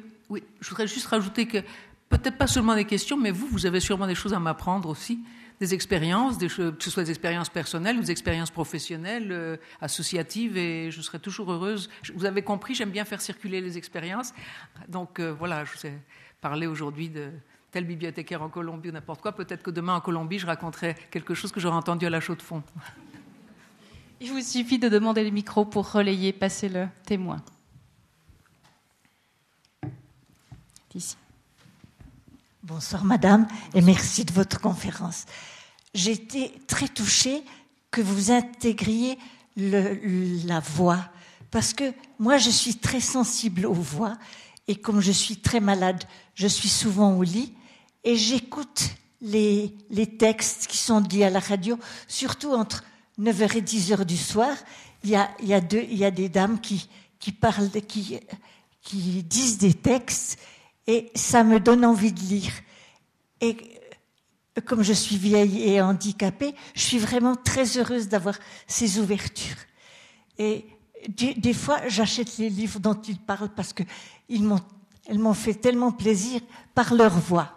Vous voilà. retrouvez leur voix. Vous retrouvez leur voix dans le livre. Exactement. C'est ça. J'ai une petite question, puisqu'il y a des auteurs Et dans vous, la salle. Vous voyez encore ce que je disais de la proximité de la lecture et de la, et de la nuit et du sommeil, hein, encore dans ce que dit cette dame. On a une question ici. Une intervention Oui, je sais pas. Bonjour, euh, merci beaucoup pour euh, votre euh, conférence. ça a été très très vite. je, je, pouvais vraiment, euh, voilà, c'était une, euh, comment dire, euh, vous parlez tellement vite qu'il ah, fallait. C'est le défaut des Français, ça. non, non, mais il, il fallait, fallait suivre. il y avait beaucoup, beaucoup d'idées. Moi, je pense que je vais la. C'était très dense, la, voilà, trop la, dense. Ouais, ouais, voilà. Mais moi, je pense que je vais la réécouter à la médiathèque. de, voilà, parce qu'il y a beaucoup Merci. de choses, beaucoup de choses qui m'ont intéressée, mais que j'ai pas vraiment pu écrire. Euh, moi, je vais seulement raconter une expérience personnelle. Euh, vous avez parlé de, lorsqu'on lit, euh, on aime bien lire. Il y a des gens qui lisent dans la nuit, il y a des gens qui, lisent dans le jour, mais tout en faisant une bulle comme si c'était la nuit. Nous, lorsqu'on était petits, on était, on était chez les grands-parents, et puis chez les grands-parents, il y avait toujours une dame une grande dame euh, âgée, qui, qui, devait nous raconter des histoires. Donc, euh, on était vraiment des. Voilà, on attendait seulement la nuit qu'elle qu vienne et puis qu'on soit émergé dans la. Comment dire Dans le noir total pour écouter ces, ces, ces récits. Seul bémol, c'est qu'on ne pouvait pas, euh, on pouvait pas euh, interpeller cette dame pour, euh, pour écouter ses histoires pendant la journée, parce qu'on disait toujours, on, nous disait toujours que si on écoutait des histoires le jour, on aurait des enfants chauves. Et ça, c'est vraiment. Et puis on avait tellement peur d'avoir des enfants chauves qu'il fallait vraiment attendre la nuit. Et c'était vraiment une expérience qui faisait euh, peur à tout le monde. mais euh, c'était des narratrices, mais de grande qualité. Euh, des narratrices illettrées, parce que ces, ces femmes-là, ils n'ont jamais fait l'école, mais ils ont su nous faire aimer la lecture par la suite. Parce qu'après, on cherchait les livres dans les bibliothèques, on cherchait les livres pour savoir plus. Mais on n'avait jamais acquis cette, euh, cette, euh, comment dire, cet amour, euh, qui, c'est pas l'amour de, de, de, de, lire, mais cette, cette expérience, on ne pouvait pas la recommencer. Parce que écouter quelqu'un qui vous dit des récits, c'est pas la même chose que lorsqu'on lit nous-mêmes. Euh, c'était vraiment une, belle expérience. J'ai aussi une question, mais bon, c'est pas une question. Euh, euh, comment dire C'est un questionnement plutôt. C'est lorsque vous, parlez de la barre, comment dire, de, des guerres qui, et puis des, choses qui sont maintenant qui partagent, qui font beaucoup de mal aux gens, et la technologie dans tout ça. C'est-à-dire que maintenant, moi, mes enfants, j'arriverai pas à leur faire euh, découvrir, euh, bon, lorsqu'ils étaient petits, oui, mais maintenant, c'est très difficile parce que chacun, il dort avec son attel. Et c'est très difficile de dire. Donc, la technologie dans tout ça, quelle, quelle, quelle, euh, comment dire, est-ce que c'est positif ou c'est négatif? Donc, dans le, le, fait de, de transmettre l'art de la lecture. Est-ce que le livre ne, ne, ne, soit pas euh, maintenant archaïque ou euh, euh, pas, pas, vraiment comme je le dis, mais c'est déjà il, il souffre pas. Nos enfants ils peuvent pas être. comment on peut leur faire encore aimer la lecture à mm. travers le livre, à travers aussi cette odeur des, des feuilles qu'on peut. Voilà. Merci beaucoup. Oui. D'abord merci pour ce, récit, cette histoire extraordinaire que on, aurait des enfants chauves si on, si on écoutait des histoires de jour. Je me demande bien, vous savez pas du tout euh, d'où ça venait cette histoire d'enfants chauves? Pourquoi la calvitie associée au fait de n'avez pas d'idée là-dessus? Euh, Je ne peux pas vous dire parce que c'était la seule chose pour ne pas raconter les histoires. oui, on euh, était sûr que, ça, ça serait vraiment dissuasif. Oui, voilà, je pense. Mais c'était vraiment généralisé dans toutes les, les, régions où j'ai. Est-ce que je peux vous demander, vous êtes, euh, c'est ce que j'allais vous demander, quelle région du Maroc vous étiez? Moi, c'était la femme qui nous racontait ça, c'était à Safi, dans, les, voilà, dans la, le bled. D'accord. Oui, la, question que vous posiez, c'est une question immense, enfin la question des, supports de, lecture. Et moi, je ne suis pas spécialiste, je n'ai pas travaillé particulièrement là-dessus, donc je ne suis pas la bonne personne pour vous répondre. Mais c'est sûr que la question, c'est la question des usages. Euh, pour ce qui est des, écrans euh, et pour des, jeunes enfants, je crois que ceux qui ont travaillé là-dessus recommandent quand même d'en limiter euh, très, très précisément la durée en fonction des différents âges. Il y a des règles même qui ont été posées par, euh, par l'Académie des sciences, je crois, et par euh, des comités d'éthique ou des choses comme ça. Je ne sais plus, encore une fois, ce n'est pas, mon, pas mon rayon. Mais bon, les adolescents lisent sur, enfin, nous tous, nous lisons maintenant sur toutes sortes de supports. Moi, je passe ma, vie évidemment devant un écran d'ordinateur et après, je passe, je passe sans problème de l'écran à l'imprimer. Mais euh, c'est sûr que mettre de très jeunes enfants devant des écrans trop longtemps, c'est quelque chose qui non seulement n'est pas, bon pour la lecture, mais n'est pas bon tout court. Ça, c'est quelque chose, je crois, sur, sur, quoi on a des certitudes maintenant. Il y a eu suffisamment de recherches là-dessus. Je ne sais pas si quelqu'un a plus particulièrement d'éléments là-dessus, mais alors après, comment est-ce que vous faites? Je ne sais pas quel âge ont vos enfants, je ne sais pas, euh, effectivement, c'est difficile. Hmm?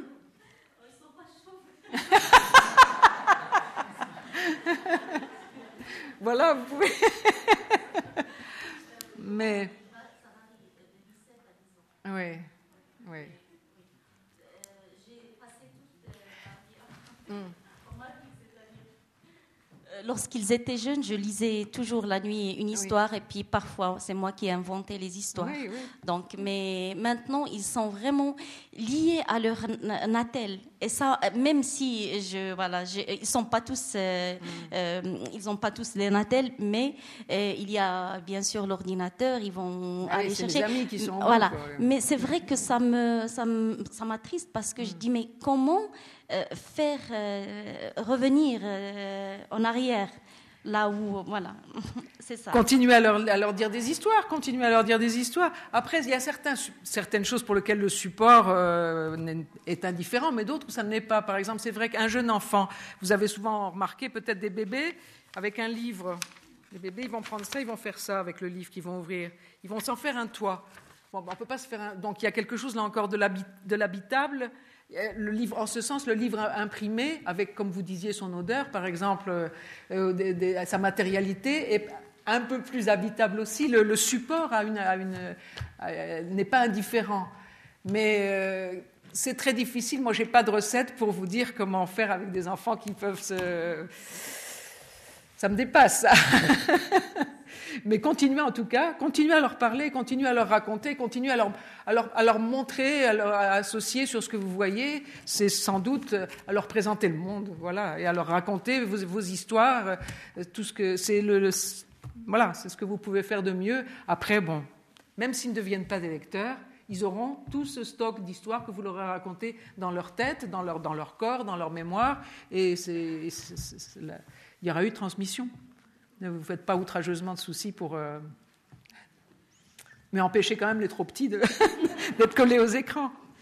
Peut-être qu'ils deviendront des lecteurs quand ils auront des enfants. Parce que c'est comme souvent pour l'adolescence, des formes de parenthèses, mais si on a semé des choses, nous serons un peu plus tard.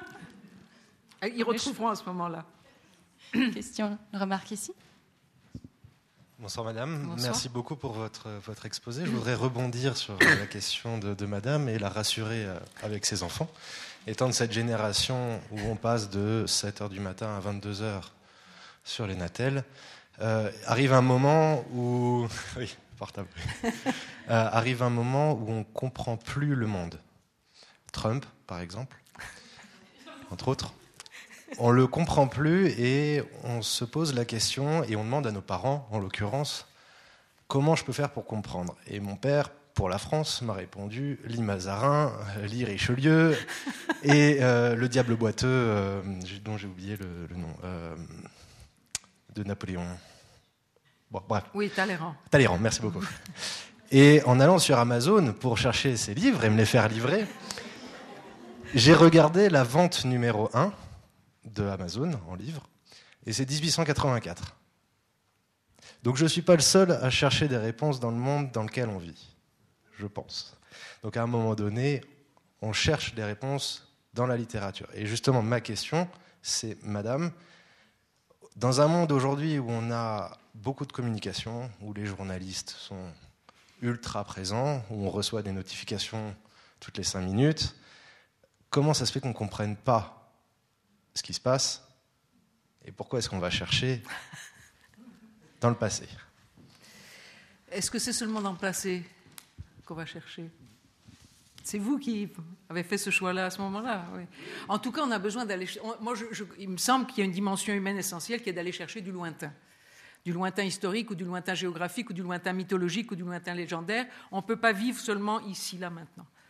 Et, si, et on étouffe, on, devient fou si on est assigné à une case, sans jamais une rêverie qui permet d'en sortir. Moi, c'est plutôt euh, comme cela que je le, je le verrais. C'est au-delà, autrement dit, c'est, vous parlez de compréhension, je crois que c'est une compréhension qui va au-delà de la compréhension intellectuelle. C'est vraiment une, comprendre ce qu'on fait euh, sur Terre, quoi, et construire du sens, et au-delà de, des connaissances euh, objectives. Et ce sens-là, il me semble que pour le construire, on a besoin d'un ailleurs, et que la littérature, l'histoire peuvent fonctionner aussi comme ça, euh, euh, l'art fonctionne très bien pour ouvrir cet ailleurs, qui me semble, qui me semble nous être essentiel. Peut-être pour aller dans le sens de, un peu de la question de monsieur, euh, je me disais, quand il y a des initiatives très réjouissantes, en France et ailleurs heureusement, et ici notamment, de rencontres où on fait rencontrer des, classes avec des, enfin, on organise des rencontres pardon entre des classes et des écrivains contemporains euh, que les élèves ont lus et il y a des vrais échanges. Est-ce que ça, ça peut être une façon peut-être euh, pour si on craint euh, que le lien soit rompu avec les adolescents, les jeunes générations et le livre, à travers une médiation qui se ferait par l'écrivain lui-même? Je crois que ça marche bien. Souvent, ça marche bien parce que justement, on le voit. alors, c'est un peu le contraire de, ce que vous évoquiez. C'est l'écrivain en chair et en os, vivant, et, qui souvent, bon, souvent les écrivains savent parler de ce qu'ils vivent euh, de façon incarnée. Donc, euh, en général, moi, à chaque fois que j'ai entendu quelqu'un évoquer des visites comme ça d'un écrivain avec une présence charnelle, ça marche très bien. Même si la question essentielle qu'il leur pose, paraît-il, c'est combien, combien vous gagnez. Ah bon, seulement ça? Mais bon, ils entendent aussi autre chose. Bonsoir. Et merci pour euh, votre conférence, qu'on a appris beaucoup. Et je ne, je ne fais pas une question, mais un certain plusieurs passages, je me, suis retrouvé à euh, ce que vous nous disiez, parce que, oui, comme vous voyez, je suis exilé. Et euh, comment dire, euh, j'ai passé une langue à l'autre, même bouloussière. J'ai fait dessus tout le travail manuel et le travail intellectuel pour moi, c'était toujours euh, la même chose. Et puis à un certain moment, euh, j'ai commencé à travailler dans la fabrique, ça m'a blessé. Alors j'ai continué. Puis en 2010, j'ai perdu le travail. Et j'ai fait des recherches 5 ans de suite, 6 ans de suite, je ne trouvais plus rien. J'avais euh, un carton plein de réponses négatives parce qu'il fallait garder pour se justifier, pour avoir le permis, euh, la de chômage, des choses comme ça. Puis un jour, je ne euh, sais pas comment il m'est arrivé, j'ai pris la carton avec toutes les réponses, j'ai jeté sur la, où on jette les papiers. Puis depuis, j'ai arrêté de faire la recherche j'ai sorti au chômage. Et puis à un certain moment, j'ai commencé à. Oui, j'ai toujours lu, mais écrire aussi. Et je me suis donné dans la lecture de la littérature. Puis à un certain moment, sans le faire exprès, mais pas après pas, j'ai retrouvé euh, mon souvenir euh, d'enfance, ce que j'ai fait à l'école, la langue que j'ai appris. Et puis à un certain moment, j'ai commencé, je ne sais pas comment j'ai fait, à faire du récit, du poésie aussi. Même le dessin, quand j'étais à l'école, je n'aimais pas faire le dessin. Parce que c'était à l'époque du socialisme. Il fallait faire des dessins du président du régime, des choses comme ça. Et bien, à un certain moment, j'avais un marre, puis même le dessin, j'ai arrêté. Maintenant, j'ai euh, retrouvé tout. Et je n'ai pas de souci du travail, et souci du permis, du souci du salaire, la chose matérielle. Tout ça m'est égal maintenant. Alors j'aimerais savoir ce changement-là, comment on arrive? Comme j'ai arrivé à. Hmm. Comment, comment vous expliquez-vous qu'à un moment vous ayez retrouvé ça? Qu'est-ce, que, comment, qu'est-ce qui vous semble essentiel dans le fait d'avoir pu retrouver cette dimension-là pour vous? Je ne sais pas, parce qu'à un certain moment, je me sentais qu'on s'est moqué à moi. Parce que des fois, quand j'ai fait des recherches, j'ai, euh, j'ai su, oh, aperçu, oh, compris que même le gens qui j'ai demandé le travail, il n'avait pas rien euh, plus que moi. En tout cas, ce que vous dites me, fait penser que, par exemple, actuellement, avec tous les, réfugiés et les migrants avec lesquels euh, la plupart des Européens se, déshonorent complètement, il faudrait, pour aider les gens à retrouver leur richesse personnelle, leur, euh, leur culture propre, leurs souvenirs, toutes ces choses-là, il faudrait d'abord qu'on les écoute. Il faudrait qu'il y ait des lieux et c'est-à-dire, il y a des gens qui font ça. Ça existe certainement en Suisse, ça existe en France, dans quelques bibliothèques, par exemple, ou dans d'autres lieux, où des gens vont écouter. Euh, à, Calais, par exemple, j'ai une amie qui va régulièrement à Calais, à l'endroit qu'on appelle la jungle, qui va, qui va être incessamment démantelé. Elle va pour recueillir des récits de vie.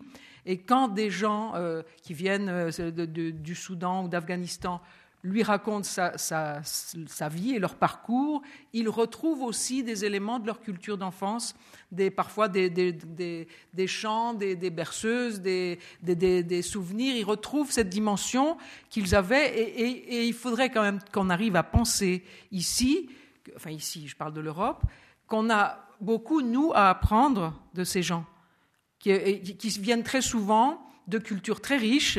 J'évoquais tout à l'heure euh, euh, cette, euh, dame Zara sur qui sa fille a fait, a ce film. Vous évoquiez cette dame qui comptait au Maroc.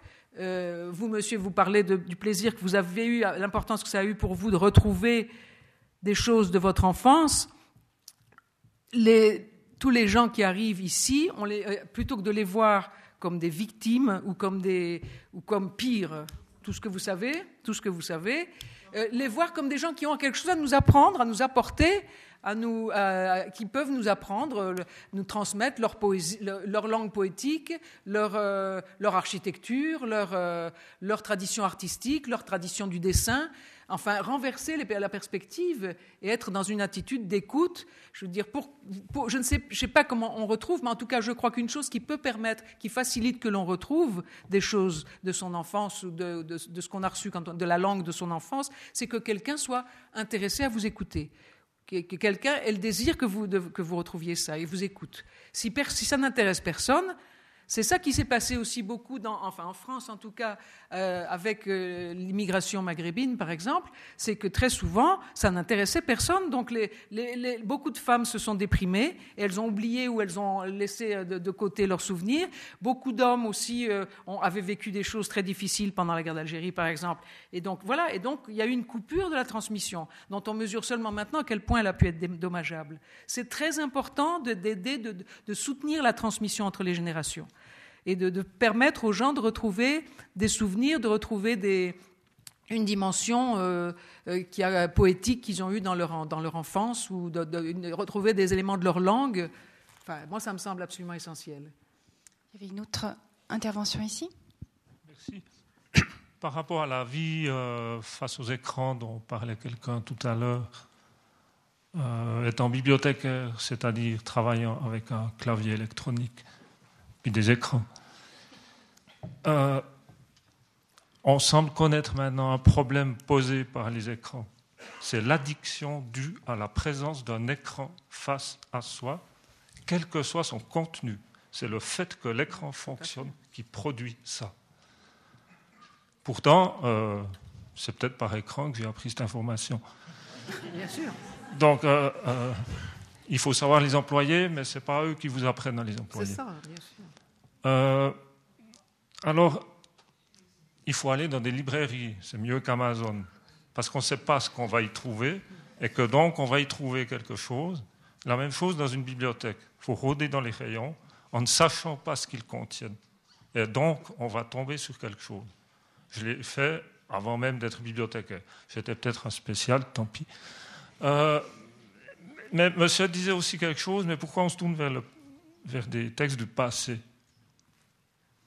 Je ne sais pas si ça existe, des textes du passé, après tout. Il y a des textes, Homère, ça se lit encore, ça a 28 siècles. Ça s'appelle la communication.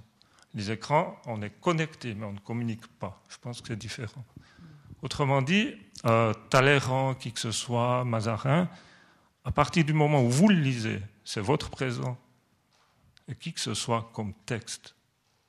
Il suffit qu'il n'ait pas été détruit il suffit parfois que même pendant 25 siècles qu'on n'a pas pu le lire, quelqu'un sait de nouveau le lire et le retransmettre. Par exemple, la langue hittite, qui était inconnue jusqu'en 1914, elle avait été perdue depuis 3000 ans. Un savant a su la déchiffrer. Alors ici, dans cette salle, on doit être assez peu à vouloir lire le hittite, mais ce n'est pas le problème. Le français, c'est le hittite dans 3000 ans. L'anglais aussi. Et pourtant, il suffit que ça se maintienne. Et si vous le lisez, c'est votre présent, finalement. Je n'avais pas pensé à ça pour moi. Au fond, je le savais. C'est comme ça que je fonctionne, probablement. Mais en réalité, quand vous lisez Homère, si vous le lisez, quand vous lisez Jules Verne, quand vous lisez Paul Valéry, euh, à l'extrême, il est là devant vous, lui qui a écrit ça, et puis c'est avec euh, lui, avec quelque chose qu'il a fait, euh, que vous êtes, vous, et c'est présent. Alors, Montaigne, paraît-il, qui est mort un peu vers 1600 à peu près, parle beaucoup à beaucoup de gens.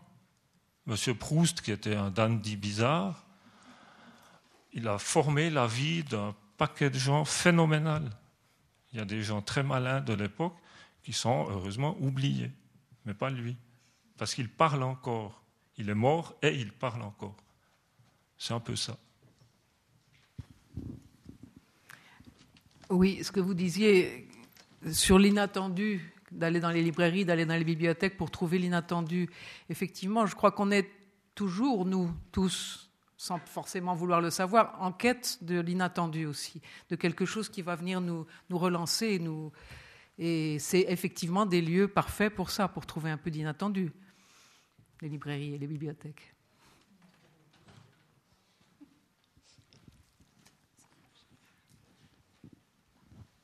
Oui, merci pour cette conférence. Juste un petit commentaire personnel. Euh, le français n'est pas ma langue non plus, mais je le maîtrise suffisamment pour suivre votre conférence. Ce qui m'a frappé, c'est que euh, il y a une telle densité et une telle euh, étincellement d'idées dans ma tête quand je vous écoute. Je suis obligé de faire des trous dans votre discours pour mettre. Donc, je vous écoutais peut-être 50% du temps. C'est bien. C'est ça la lecture mais, aussi. Hein. Mais c'était très riche. mais c'était pas ça que je voulais dire. En fait, vous avez beaucoup cité Michel de Certeau, mm. en fait, à plusieurs reprises. Et il me semble, si je me souviens de, la lecture de certaines de ses œuvres, je crois qu'il parlait de l'urbanisme, entre autres, à moins que je me mélange avec quelqu'un d'autre, euh, qui parlait beaucoup en faveur des usages, en fait, le développement des usages par les gens. Et j'ai longtemps eu peur de la technologie en disant qu'il fallait quand même essayer de voir où ça allait et, prévoir et essayer d'éduquer les gens. Mais je trouvais intéressant de, retrouver les idées de Michel, Michel de Certeau parce qu'en fait, c'est les gens qui développent eux-mêmes les usages des choses. Je peux malheureusement pas citer un exemple qui va sur l'écriture, mais je peux en citer par rapport à la musique. Je suis amené à découvrir des musiques absolument formidables que je ne connaissais pas grâce à, toutes sortes de communautés qui sont en ligne où les gens disent ah j'ai écouté ça j'ai écouté ça. Et puis donc il y a un usage de cette technologie qui fait que comme on décrit la, librairie moi aussi je découvre énormément de choses euh, à, travers euh, ce qu'il y a en ligne. Hmm. oui sur, les usages justement de la technologie, ce que vous dites me faisait penser aussi évidemment à, un phénomène euh, dont vous avez sans doute entendu parler qui s'appelle les booktubers. Les booktubers, ce sont des, jeunes, des jeunes très qui ne quittent pas, comme les enfants de madame, qui ne quittent pas leur, leur portable, euh, mais euh, et qui se filment en train de faire des petites critiques de livres. Alors, ils font ça d'une façon qui défrise complètement les critiques professionnelles, parce que je dis il, mais la plupart du temps c'est elle, mais il y a quand même un peu de il. Et les uns comme les autres introduisent au milieu du commentaire sur le livre quelques conseils de beauté, euh, puis parlent de tout à fait autre chose. enfin, il y a un mélange des genres tout à fait étonnant, euh, mais certains d'entre eux sont extrêmement suivis. Les, éditeurs commencent maintenant à se mettre en rapport avec certains d'entre eux. Donc il y a là quelque chose qui était absolument imprévisible, inattendu, et qui, qui, se, qui euh, encore une fois, ça si vous les regardez, je pense que c'est moi si je les regarde, j'ai de la sympathie, mais je ne vais pas dire que ça m'éclate comme, euh, comme critique, mais, mais en tout cas, ça marche très bien, ça permet de partager des coups de cœur, de partager des, des, passions, et voilà. Donc peut-être que vos, enfants vont devenir des booktubers un de ces jours. ce, qui est, ce, qui est, bien, c'est que comme souvent le jeune public, ils sont sans concession. Une question. en plus, oui, en plus. Certains ont une langue de vipère terrible. oui, merci beaucoup pour euh, votre conférence et puis pour les livres que vous avez écrits et tous les témoignages que vous citez à l'intérieur. Moi, c'est juste deux petites euh, expériences. Quand j'étais en bibliothèque scolaire, donc avec des, enfants d'une dizaine d'années, 9-10 ans, je, leur lisais un bouquin, c'est Stilton, c'est l'histoire d'un rat. Et en fait, les, la, manière dont c'est écrit, c'est avec des. Les, les, lettres ont des formes. Et en prenant les formes, par exemple, la personne frissonne, on voit les, les F qui se dressent, etc. Et en, en, en, lisant le texte, on peut arriver à avoir des frissons sur le corps. Et ces livres-là étaient extrêmement. Euh, emportés, on s'aperçoit à quel point ça peut toucher. L'autre exemple, euh, c'est dans le cadre de mon travail dans une maison d'édition, il y a un livre assez terrible sur euh, des gueules cassées. Euh, les photos sont invoyables, mais le texte est magnifique. Et en fait, c'est très surprenant, c'est que personne ne veut de ce livre, et quand on le lit, les gens sont curieux après, parce que cette lecture, ce qu'on entend, résonne vraiment mm. comme quelque chose. On se dit ah, c'est possible à lire. Et ça, c'est très très surprenant de se dire quelque chose qui est. Euh, euh, on veut surtout pas voir ça, et puis quand on l'entend, on se dit on, veut voir ça. C'est-à-dire le, plus chaotique qui soit, un visage humain ravagé, et la, beauté d'un texte comme antidote au, chaos, en quelque sorte. Quoi. Il y a une chose, vous avez beaucoup souligné l'aspect euh, spatial de la lecture, et moi, il y a une chose qui m'interpelle, c'est la dimension temporelle. On a parlé d'histoire, on a parlé d'anciens écrivains du passé mm. qui deviennent présents. Euh, vous avez parlé à un moment de filiation, et euh, j'ai l'impression que raconter des histoires à ses enfants, leur lire des histoires. Alors, quand c'est des récits de famille, par exemple, mon grand-père était, etc., euh, c'est une façon d'inscrire aussi l'enfant dans une lignée ou dans. dans le fond, j'ai l'impression que la lecture a, cette force de sortir de la solitude tout en mettant en évidence la singularité. Et euh, le fait de, de pouvoir s'inscrire dans une histoire, euh, et justement pas de se couper de ce passé comme euh, l'ont fait pas mal de, migrants parce que ce passé-là n'était pas du tout valorisé. Est-ce que cette dimension historique, vous pouvez en dire quelque chose? Je vous avais tout dit là.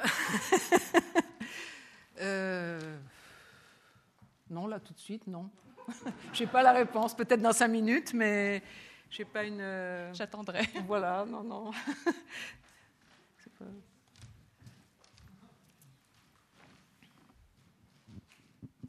Merci. Merci beaucoup, Madame Petit, pour, euh, pour votre présence ici ce soir et tout ce que vous avez partagé avec nous. Euh, moi, j'aimerais vous euh, parler de quelqu'un qui n'est pas présent ici. C'est Mernouche Zaïda, qui est une femme du Moyen-Orient qui a émigré lorsqu'elle était petite en Allemagne. Et elle a été, elle a fait ses études en Allemagne, l'école primaire et ses études en Allemagne et elle a très peu de liens avec sa langue maternelle, sa langue d'origine ou la langue de ses parents. Euh, il se trouve qu'elle est devenue euh, professionnellement, elle a, euh, eu un travail social et son travail c'était d'écouter dans le cadre d'instances de l'immigration des récits de vie des émigrés, des exilés. Et elle devait faire des biographies, mais pour l'administration fédérale allemande. Et il se trouve qu'elle écoutait, elle écoutait euh, les récits de vie, et lorsqu'on lui parlait d'un petit chien, d'une chanson, d'un olivier, euh, d'un plat, elle mettait dans ses biographies administratives ces éléments de la vie des personnes qu'elle auditionnait, euh, pour faire miroir aux qualités d'attention d'écoute, d'observation que cette femme payée par l'administration allemande a mis dans son métier, pour dire que chacun de nous, dans nos métiers, on peut avoir cette qualité d'écoute, d'attention et de, d'humilité face à l'autre qui a quelque chose à nous apporter. Petit à petit, elle a eu envie d'écrire pour elle-même euh, une histoire, et elle est, aujourd'hui auteure pour, euh, de littérature jeunesse en Allemagne. Et ces récits, moi je ne les ai pas lus parce qu'ils sont en, Allemagne, en allemand, mais ils ont été lus par euh, Ute Heinemann, qui est professeur de littérature comparée. Et ce qu'il y a d'extraordinaire, elle a trouvé dans ces récits, elle connaît un peu les contes orientaux, de par son métier, un peu, excusez-moi, mais elle connaît bien les, façons de narrer euh, de plusieurs langues européennes et non européennes. Et elle disait que, et elle est, elle, elle est de langue maternelle allemande aussi, elle disait que dans sa façon de narrer de Mernouche Saouri, elle tissait un nouveau langage qui incorporait le mode narratif de la région euh, d'où elle, vient et le mode narratif allemand. Et donc que les, les, les gens qui, ont, qui sont à la rencontre de différentes cultures, de différentes langues, ils, ont, ils peuvent avoir cette capacité d'entremêler les fils de leur culture et pour créer du nouveau. Bien sûr, voilà. C'est-à-dire que les voilà, on peut être créateur de nouveau parce qu'on est à chemin, en chemin entre différents espaces, différents temps. Et je voulais juste apporter ceci parce que ça me faisait beaucoup penser à, à, la vie de Mernouche, qui était euh, travailleuse sociale et devenue écrivain. Merci, c'est une belle histoire. Je crois que ça, ça, me fait penser aussi à une des choses que vous dites en introduction à la, mm, lire le monde, mm. euh, où vous dites dans le fond que la, lecture, la littérature, c'est la façon d'appréhender l'autre, le différent, l'inquiétant. Euh, et dans un monde aujourd'hui où on a peur de l'autre, quand même beaucoup, peut-être c'est une constante dans le fond, mais on a l'impression que désormais on a peur de l'autre, euh, peut-être que de passer par les littératures des pays ou des cultures qui nous effraient, c'est une façon aussi de calmer la peur et de pouvoir accueillir les individus, les êtres humains euh, qui viennent d'autres régions du monde. Tout à fait. Tout à fait. Et quand je parle d'autres régions du monde, des fois je me dis qu'on a, avec, en Suisse, on a cette euh, culture partagée entre Suisse roman, Suisse alémanique, euh, Suisse italien et, ceux qui, parlent le romanche. Et parfois je me dis qu'on devrait un peu plus explorer la littérature suisse alémanique, par exemple, aussi. Ça nous aiderait. C'est moi. je vous prie de m'excuser. par rapport à l'histoire, j'ai eu le bonheur d'avoir huit petits-enfants et ils adorent m'entendre raconter des histoires, bien que maintenant je ne puisse pas parler aussi bien qu'avant. Et une de mes petites filles m'a dit, mais ma Marise, tu devrais raconter ta vie. J'ai dit, ça je peux pas. Mais par contre, je lui fais un alphabet avec toutes les lettres, avec mes expériences sur la religion, sur Dieu, sur, euh, sur le, le, Club 44. Et euh, j'ai toutes les lettres maintenant. J'ai enfin trouvé un X pour xylophone. Et puis, et puis je lui ai raconté les premiers xylophones que j'ai que j'ai employés et ceux que j'ai donnés à mes enfants. Donc, toutes les y passent. Voilà. On est en plein dans la transmission culturelle. Exactement. C'est à cause de ça que je vous ai raconté ça. Non. Bon. Vous avez posé une question par rapport au temps. je ne vais pas vous laisser ça, mais je suis vraiment pas inspirée. Il faut croire que l'espace. Mais je voulais, non, je voudrais juste dire comme ça que, que pour aller dans le même sens que ce que j'ai dit avant, qu'il faudrait quand même pas oublier que ça fait plus de 40 000 ans, hein, que les humains dessinent sur des, sur des parois et racontent des histoires. Vous, savez ça, que dans les, grottes où il y a des, peintures pariétales, on a, on a observé que les peintures ne sont pas n'importe où. Elles sont dans, différents continents, on a retrouvé ça. À 85%, je crois, des peintures sont dans, les, grottes où il y a le plus d'écho, dans les, salles où il y a le plus d'écho. Donc on a compris, et de toute façon c'est parfois figuré, que, euh, que dans ces grottes, non seulement on peignait, mais, enfin non seulement on regardait ce qui, était peint, mais on, très probablement on chantait ou on, on, parlait, et très probablement on dansait. Il y avait des, rites qui articulaient tout ça. et il y a même parfois des dessins qui ont plusieurs dizaines de milliers d'années, notamment en Afrique du Sud, qui représentent le tracé de la, de ce qui est compté, qui sort de la bouche d'un personnage. Bon, 40 000 ans, 50 000 ans, euh, c'est beaucoup plus vieux que l'agriculture. Hein. L'invention de l'agriculture, c'est quoi 8 000 ans Bon, comme ça. Bon. C'est vraiment quelque chose qui, est enfin, une dimension humaine euh, qui est là depuis, depuis qu'on existe euh, comme espèce, sans préjuger des cultures animales qu'on commence seulement à explorer. Hein. Mais donc, voilà, ça, vaut la peine de, ne pas l'oublier, de ne pas oublier qu'on est, oui, des animaux poétiques et narratifs. Je passe la parole à Madame pour une dernière intervention. Merci. Oui, bonsoir, merci beaucoup de votre conférence. Moi, je voulais partager avec vous une expérience de recueil de récits de vie, parce que comme vous le, vous le, supposiez tout à l'heure, ça existe ben, en J'imagine bien. Et ça existe ici, à la Chaux-de-Fonds et dans les environs. Et euh, avec une association de femmes migrantes ici, qui est installée ici à la Chaux-de-Fonds, qui s'appelle Récif, j'ai eu la chance de recueillir des récits de vie euh, de, plusieurs, euh, de plusieurs de ces femmes, et dont une est présente d'ailleurs dans la salle et euh, que vous avez déjà entendu ce soir, et qui, euh, en fait, comme, euh, on avait comme objectif deux éléments principaux que j'ai envie de mentionner. C'est d'abord l'empowerment que ça pouvait apporter à ces femmes, c'est-à-dire la, place que ça pouvait leur redonner par rapport à leur propre histoire, mais aussi le, le, lien avec la cité. Donc on était aussi dans cette idée de tisser des liens, comme vous l'avez dit très joliment, entre les liens qu'on tisse dans les lectures qu'on fait avec l'environnement dans lequel on vit. Euh, j'ai trouvé cette idée très intéressante et, qui est très en lien avec ce qu'on fait dans le recueil de récits de vie. Et les liens qu'on a pu faire avec la cité, ça va au-delà de ce qu'on peut imaginer. C'est-à-dire qu'il y a le fait qu'on va, on va permettre à des personnes de prendre conscience de ce que peuvent vivre des migrantes ici, euh, installées en Suisse. Et puis on va permettre à, ces, à ces personnes-là de, prendre conscience aussi de l'intérêt que leur histoire peut avoir. Hein, et puis de, comment, euh, comment elles peuvent se, se réapproprier leur histoire d'une certaine manière par l'intérêt et par la reconnaissance qui est faite par la population euh, d'ici. Et euh, ça, a été, ça a été le cas dans plusieurs, dans plusieurs situations où on a eu l'occasion de présenter cette expo et de donner la parole aux femmes qui avaient participé.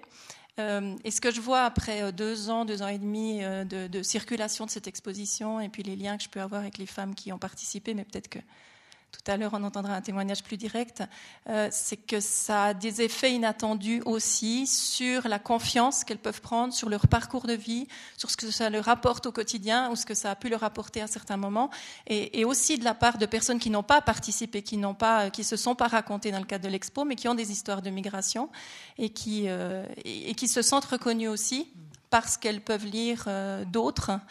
Euh, et puis encore, encore les, gens d'ici qui tout à coup prennent conscience de, ce que c'est la réalité de la migration et de ce que c'est la réalité, euh, comment dire, personnelle et euh, individuelle. Mmh. Et c'est pas une histoire générale de migrants ou de problématiques de migration, mais c'est un individu, un être humain qui retrouve un lien avec un autre être humain. Et ça, je trouve, je trouve très beau et très important de pouvoir réaliser ce genre de travail. Voilà ce que je voulais partager avec vous. Merci beaucoup. Ça me fait penser d'ailleurs à une chercheuse pardon, qu'on avait accueillie euh, chez nous, Spomenka Alvir, dont je vous parlais tout à l'heure, qui euh, disait quand on est migrant, tout d'un coup, il y a une sorte d'écrasement de la réalité de la personne au statut, à l'étiquette de migrant, alors qu'il y a tout un parcours, et souvent extrêmement courageux, etc. Et c'est, je pense que ce genre de, démarche auprès des, personnes qui ont, qui ont, ces parcours euh, fous, c'est une façon une dimension héroïque, hein, parfois. Complètement. Alors, je crois que c'est les héros des temps modernes. Voilà, je vous propose qu'on s'arrête là pour euh, ce qui se passe ici. Bien sûr que le bar est ouvert et qu'on peut poursuivre les discussions et surtout les livres sont là. Puis Michel Petit sera là encore quelques minutes à votre disposition. Merci à tous de votre participation et à très bientôt.